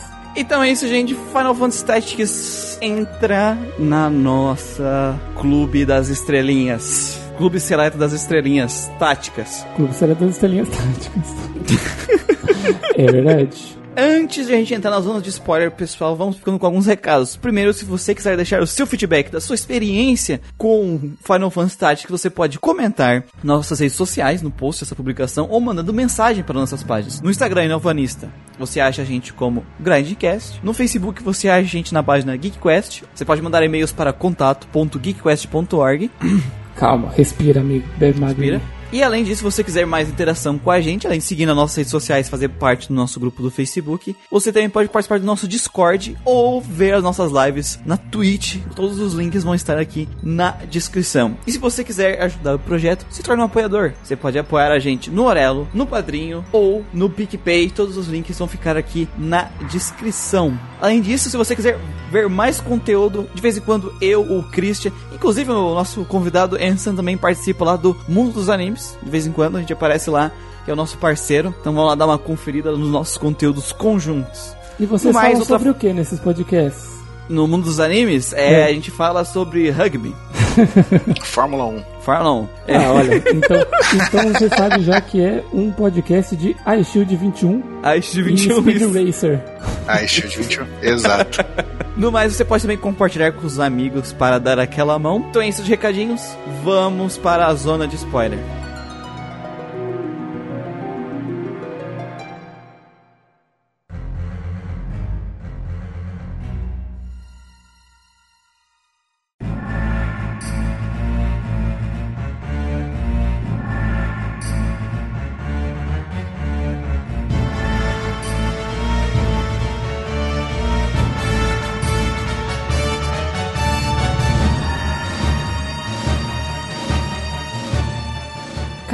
Cara meteu uma flechada na teta! Na teta, teta! É muito engraçado no, na versão do, do PS1. Do PS1, é o dele tá, a teta leva uma flechada, teta! Não, não é, o cara ele não fica satisfeito em dar uma flechada na teta, ele dá uma flechada na teta e explode. Isso, explode a teta. Dá uma flechada na teta da teta, kaká. Pra quem não tá entendendo, gente, é. Nada. O evento passado que acontece lá é que sequestram a irmã do Delita, que na versão de PSP se chama Tietra. Tietra, é. Só que na versão de PS1 é Teta. Literalmente tá escrito teta, T-E-T-A, teta. E a gente vai chamar ela só de teta agora, porque pra mim a dislexia é mais fácil e pra quinta série é mais legal. é, falar de é. teta. A quinta série tá explodindo, né? Toda vez que fala o nome dela. Então, o, chega um ponto que eles sequestram a teta, os. os... E, e é, na verdade, é, é meio que. Eles assim, acharam que era alguém nobre, né? Porque tava na escola. Uma nobre, uma, uma Beowulf, é, a, a Corpse Brigade, né? Brigada dos Cadáveres. Acho que seria Que eram essas pessoas que participaram da Guerra Antiga e agora queriam, tipo, acabar com. Queriam sobreviver, né? Queriam ter uma vida decente. E aí eles, pô, sequestraram a mina pra. pra. Usar de barganha, né? Pra usar de barganha. Só que era uma plebeia. E aí os Beowulf e toda a questão, mano, vamos sacrificar essa menina, foda-se. É, e a, e a moral é que assim, não foi nem o líder da Corpse Brigade que pediu. Não, na verdade, quando ele viu, ele mandou soltar ela, né? É, ele falou não, assim, não, porque, solta essa por mina que aí. Você sequestrou não... essa idiota? É, não, não sei o que, que pode. Ele falou, não, mano, solta ela, a gente não vai precisar disso pra fazer o que a gente, que a gente veio fazer, sabe? Tipo, foi meio que um subalterno que teve a ideia de usar ela pra, tipo assim, pra eles conseguirem escapar, né? Sabe? Ele uhum. fez um refém, tipo assim, pra eles conseguirem fugir e era pra largar ela, em teoria. Ele, e ele trouxe embora, sabe? Isso. Achando que ela era uma nobre, quando na verdade ela era irmã do Delita, que também. O Delita, a gente falou, né, que ele, o pai do, do Hansa, do recomendou Hans. o Delita pra ir junto com ele na academia. Enquanto isso, a Alma, irmã da, do Hansa, ela foi pra, pro mosteiro. Isso. E a irmã do, do Delita, a Tietra, ela, a, desculpa, a Teta, ela foi junto no, no mosteiro, uhum. sabe? Então ela, ela foi criada junto com a irmã, assim como o Delita foi criado junto com o Hansa, sabe? Tinha essa relação das duas. Assim. E aí, eventualmente, a teta toma uma flechada e explode, não por é, causa é, da flecha. Na, na mas... real, foi tipo assim: os Beowulf foram lá, né? Tinham meio que aquela coisa de, ah, não, mas eles não vão se mobilizar por uma plebeia, né? O, o Agar falava, né? O, o, nobre de outra região lá, o pau no cu, que a gente Sim. Odeia esse otário. Ele é não, mas eles não vão. A real é essa, eles não vão se mobilizar por causa de uma plebeia, não sei o que. E o Delita fica puto e fala, não, eu vou lá então. Eles falam, não, vamos lá. A gente vai junto, né? Uhum. E quando a gente chega lá, os... tem um dos seus irmãos lá, O E menos o- cuzão ainda, né? É, e o Agrath ainda, sabe? E tipo, e ela sendo mantida como refém, né? Os caras achavam que ela era. que, que ela seria importante, né, pro, pro. Wolf, então os caras estavam mantendo refém. Aí o, o irmão fala assim: bom, faça o que precisa ser feito. E o cara, tipo assim, dá uma flechada, mano. Fala assim: ah, foda-se, pegou a flecha e meteu no, no cara, né, em teoria, e acertou a menina. E foda-se. Aí ele puxou outra flecha e acertou o cara. E, tipo, na frente do Delito e do Hansa, né? Isso. Na frente do Delito e do Hansa. Ele atira a flecha nela, ela cai, o cara fica. Não, o mas. quê? Mas como assim? Pô, como assim? Vocês mataram ela? Vocês estão malucos? Não sei o que. O cara fica sem reação, aí ele vai dar outra flechada. Toma outra flechada, né? Exatamente. E daí explode o lugar que ele está, né? O cara perde o chão na hora, mano. O cara perde Não, o Hansa, o, o Delita Carinha- fica maluco, ele mesmo, ele, ele te bate, né? Ele vira inimigo naquela, naquela dungeon ali, naquela, Aquela luta. batalha, é. Fica Berserk. E aí tu mata o cuzão aquela, naquela hora ali. o- É o Agarth. Esse vai ser o estopim pro, pro. da separação deles. O Hansa acaba, tipo, porra, mano, não era isso que meu pai me ensinou, isso não é ser um Beowulf. E aí ele meio que perde a, a razão e ele vira um mercenário. E o Delita começa a trabalhar pra igreja. Ele tá trabalhando pra igreja, mas ele tá com o plano dele. E ele falou: é, é assim que o mundo funciona, então eu vou manipular todo mundo pra mim virar rei. E aí eu vou mudar, mas eu vou jogar o jogo de vocês. Ele vai ser esse cara sujo, né? Então a gente vê o Delita fazendo Suja nas mãos. sujeira, é. matando gente, manipulando os caras. Traindo, manipulando, né? Ele mata um nobre na frente de todo mundo lá, né? Tipo, ele tortura um cara pra fazer uma. dar um depoimento falso e ao mesmo tempo aproveita essa situação pra matar o nobre Uhum. na frente Eu- dos caras. Porque, tipo, ah, não, eu tenho que proteger você, Marquês, né? Aqui dessa situação e tá usando de desculpa, cara. O Delita ele faz muita coisa escrota durante o jogo. Sim, eu, eu acho nem que era o nobre, eu acho que era o cara da, da igreja, inclusive, né? Era um dos bispos lá. Ele mata o Papa. Depois Também depois, mata- né? O Marcel lá. o Mar- Assim, a gente não vai conseguir passar por todos os plots políticos, porque é muita coisa. Mas a moral da história é que primeiro a gente vai ter a questão da princesa, né? Da princesa que na verdade nem é a princesa de verdade. Ela é tipo meio que uma sósia da princesa que substitui a princesa, né? Que a princesa morreu. A, a princesa morreu quando era criança e substituíram era criança. ela, né? Com essa Isso. menina. Isso. Isso aí é um puta plot twist, né? Sim. E daí a princesa começa a ter crise de identidade, né? Tipo, quem eu Sim. sou, quem eu realmente fui, quem eram meus pais, não sei o quê. E daí, de repente, ela, quando ela vê ela apenas uma, Uma ferramenta. uma, uma ferramenta, né? Uma ferramenta pra todo mundo querendo usar ela. E o Delita é o que mais começa a se aproximar dela no sentido de falar que, na verdade, tipo assim, não, é, as pessoas fazem isso e tal, eu tenho meus próprios objetivos, mas eu reconheço você por quem você é, sabe? E, e ele mostrava ser diferente, sabe? Ele tratava diferente, ele queria mostrar e o Delita de verdade, né? Que tinha o Delita, o Delita que tinha a máscara, né? Que era o- na frente dos outros, quem, quem que ele era, e tinha o Delita que era o que o Hansa conhecia, né? No caso. Isso. E ele, você viu em várias cenas que ele realmente no começo, né, eu tava meio assim, vendo qual é que era dele, mas depois que tem a cena que ele e o Hansa conversam na catedral e que o Delita fala assim, olha, é estranho, talvez você não entenda ou não acredite, mas se for, eu daria a minha vida pra pôr essa mulher no, no trono, sabe? Então você vê, realmente percebe nessa cena que ele está sendo verdadeiro com ela. Sim, porque ali ele enxerga um pouco da, da vida dele ali, né? Uhum. Da questão de ser usado como uma ferramenta, dos nobres usarem todo mundo como uma ferramenta, né? E ela mesmo que nem é a princesa, ela simplesmente foi uma substituta pra ser usada como ferramenta, porque todo mundo quer ter a princesa em suas mãos, porque é a princesa que vai dar o trono pra aquela pessoa, né?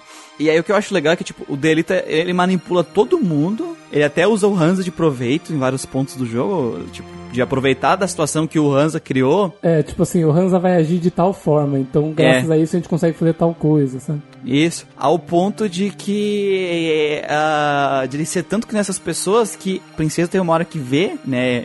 Ele agindo com a máscara, né? E ela não sabe mais quem é o Delita daí, né? Se é o Delita da frente dela ou o Delita lá, e ela acha que pro Delita ela é só mais uma ferramenta. Ela ouve metade do, do- Da do- conversa, né? Da conversa que ele tava tendo com o Oran e com a outra assassina lá, né? Isso. Vigia, espiã, sei lá. E aí no final, o, o caminho que ele escolheu levou ao que levou pra todo mundo que escolheu o mesmo caminho que ele, né? A morte. Uhum. A princesa dá uma espada na boca do estômago dele. É, uma cena que acho que é aniversário dela, né? Aí ela tá Uhum. naquele lugar que ele sempre encontra ela. E ele já é rei durante o jogo, né? Várias situações a gente É, várias situações ele ele vai naquele lugar e fala, ah, sabia que você estaria aqui e tal, que foi onde eles tiveram várias conversas, assim, existenciais, digamos. E ela tá lá nessa cena também, ele chega, né, já, já como rei, Ah, sabia que ia encontrar você aqui e tal, é aniversário dela. Eu trouxe essas flores. E quando ele chega pra estender, ela vira e dá uma facada nele, né? Tipo, cena que eu imagino que tenha chocado todo mundo.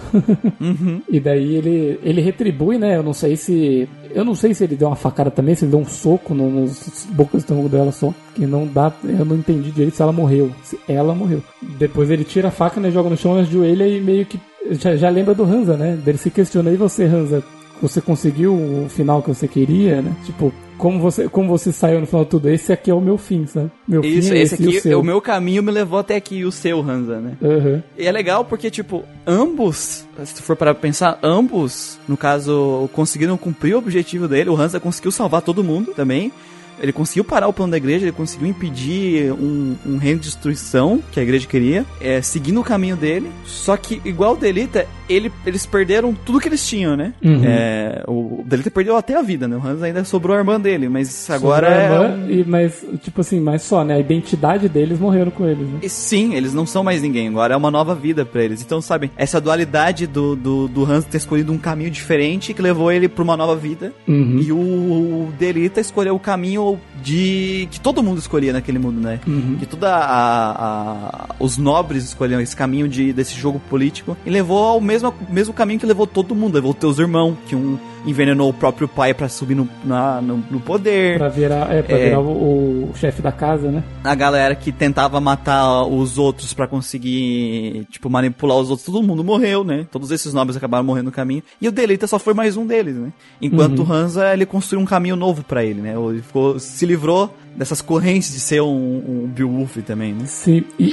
É, você pode até pensar que, tipo, pro Delita, enquanto ele tava fazendo o negócio, entre aspas, assim, né? O que é certo, tipo, acabando com essa opressão, com essa coisa dos nobres, não se importar com, com, com a plebe, não sei o quê, ele tava dando certo, tipo, ele tava subindo, ele tava fazendo uns bagulho, ele tava se dando bem. Aí, no partir do momento que ele, que ele ficou no lugar que ele tava combatendo, aí foi a derrocada dele, Sim. né? Que quando ele virou o rei, falando, agora eu mando em tudo, aí ele ficou no lugar que ele odiava, tá ligado? Só, os só que quando- ele chegou lá da- usando a maneira dos nobres, né? Sim. Exato, por isso que ele isso que ele conseguiu. conseguiu. Ele, jogou, ele, aprend, ele aprendeu a falar, ah, é, é, é o que você falou. Quando matam a irmã dele lá, dá uma, uma flechada na Isso, teta, Nova Cara na teta. aí ele fala, ah, então é assim que joga o Uhum. jogo, né? Então eu vou, eu vou platinar esse jogo aqui. O que é legal também, mas tipo assim, acaba meio que ficando. Em segundo plano, N- Não, não em segundo plano.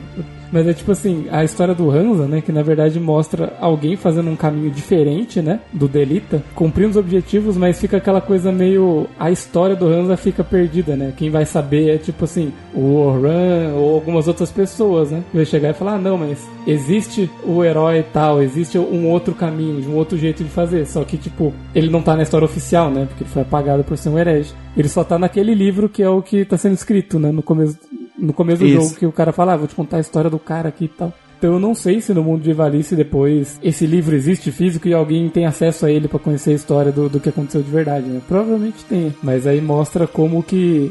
co- outras alternativas que pode ter além de jogar o jogo político. Que é ser uma pessoa boa, tipo uma pessoa boa que ajuda os outros, né? Uhum. Você sabe que eu acho que esse livro tem, mas ele, tipo, partes dele foram perdidas. Mais uma vez, recorrendo a outro jogo. o A Grande História, você, tá indo, tem umas partes que você começa a achar uns itens, né? Nas ruínas. Aí tem um que você acha, que aí faz, você vai ler a historinha do item Uhum. e fala, ah, esse artefato, eu não sei se era uma espada, ou se era um pedaço de armadura, era um item que você acha. Falo, ah, isso aqui é da. remete à época da lendária Guerra do Zodíaco, da batalha, que não sei o que, não sei o que que aconteceu séculos atrás e tal, tal, tal, tal, tal, tal, na onde a heroína Agrias lutou contra a opressão e não sei o que, e cita ela, Da tá ligado? Que ela lutou na Guerra do nessa batalha, na lenda do Zodíaco, tá ligado? Você olha essa. Então, tipo, pelo menos resquícios do que aconteceu de verdade ainda Uhum. ficou, entendeu? Só que por causa da, da- que a igreja acusou eles de heresia, né? Foi. Os caras escondeu muita coisa. Aí deve ter se perdido. Sim, até porque tal. se soubesse Mas, tudo que a igreja fez, né? Não, a igreja tinha caído, Sim. né?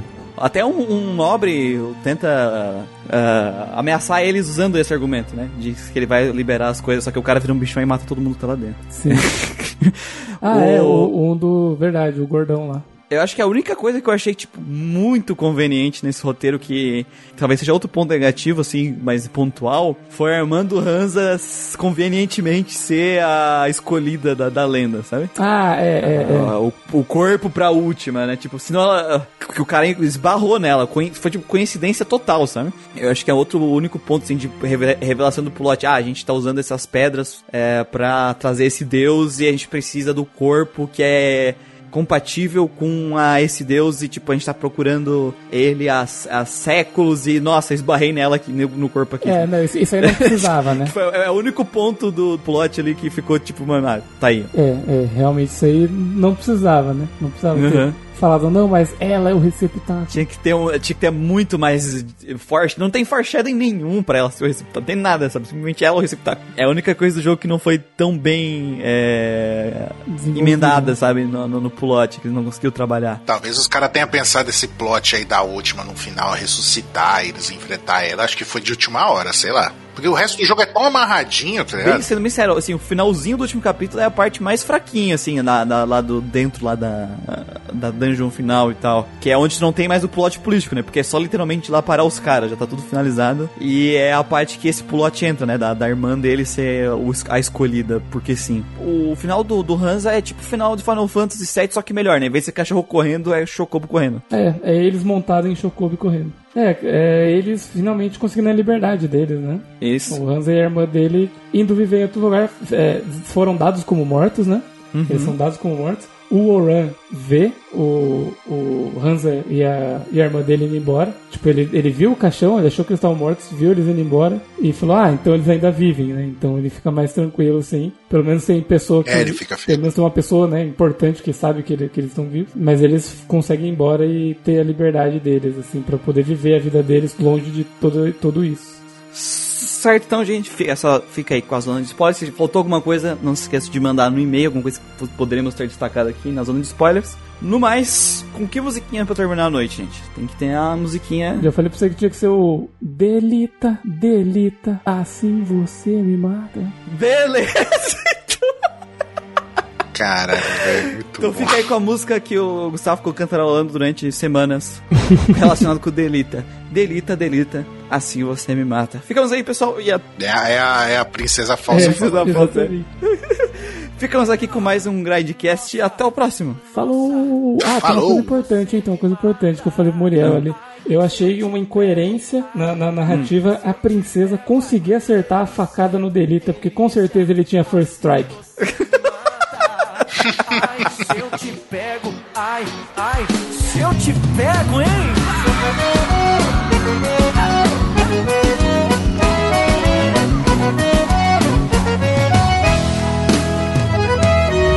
Um sábado na balada, a galera começou a dançar e passou a menina mais linda. Tomei coragem e comecei a falar. Como é que é, vai?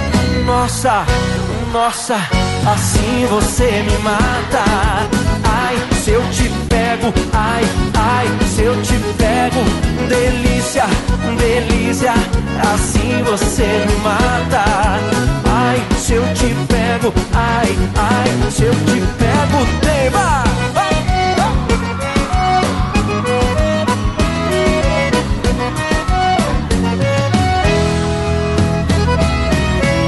Sábado na balada? A galera começou a dançar e passou a menina mais linda. Tomei coragem e comecei a falar. Nossa, nossa, assim você me mata. Ai, se eu te pego, ai, ai, se eu te pego, delícia, delícia, assim você me mata. Ai, se eu te pego, ai, ai, se eu te pego, hein?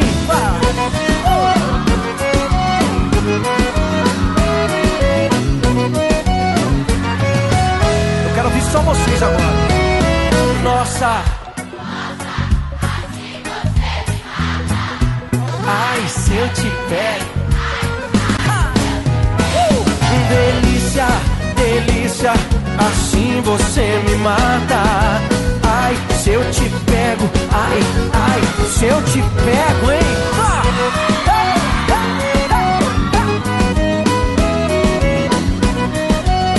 Que delícia, hein? Ai, se eu te pego.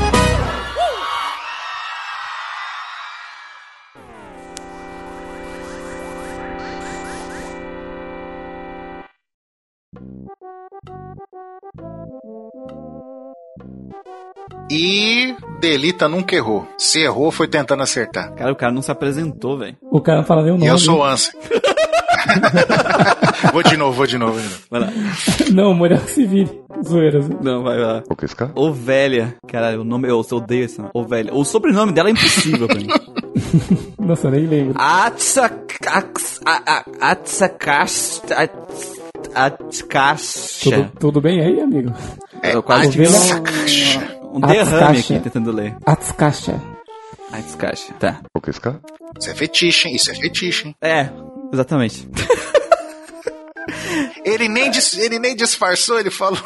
Ah, é tarde Os demais já. ouvintes conhecem. Já, todo mundo já sabe. É que tem vários diretores de jogo, Anson, que a gente já percebeu que eles têm esse fetiche aqui no Grande Cast. Hum, de fazer mulher com mulher descalça. É, o Caneco levanta o boneco, que é o desenhista Do do, Shin Megami Tensei. do Shin Megami Tensei. Por alguma razão, todas as demônias mulher quase sempre estão descalças. Cara, Ah, não, é porque na mitologia não sei o que é, mas daí quando foi fazer a- as irmãs lá da linha da vida, da, da grega, elas estão usando ombreira, mas estão descalças. Elas estão cobrindo todo o corpo, menos o pé. Todo. menos o E pé. Menos, menos o pé. Então, fica aí. Safado. Ele é, do, ele é do time do Tarantino, então. Exatamente, os Tarantiners. Nós somos os Tarantiners. Entendi. Nós não, Lúcio. Você. Que, tem que entender que não é fetiche, é bom design, entendeu? É, Ah. Entendi. Tá, tá explicado.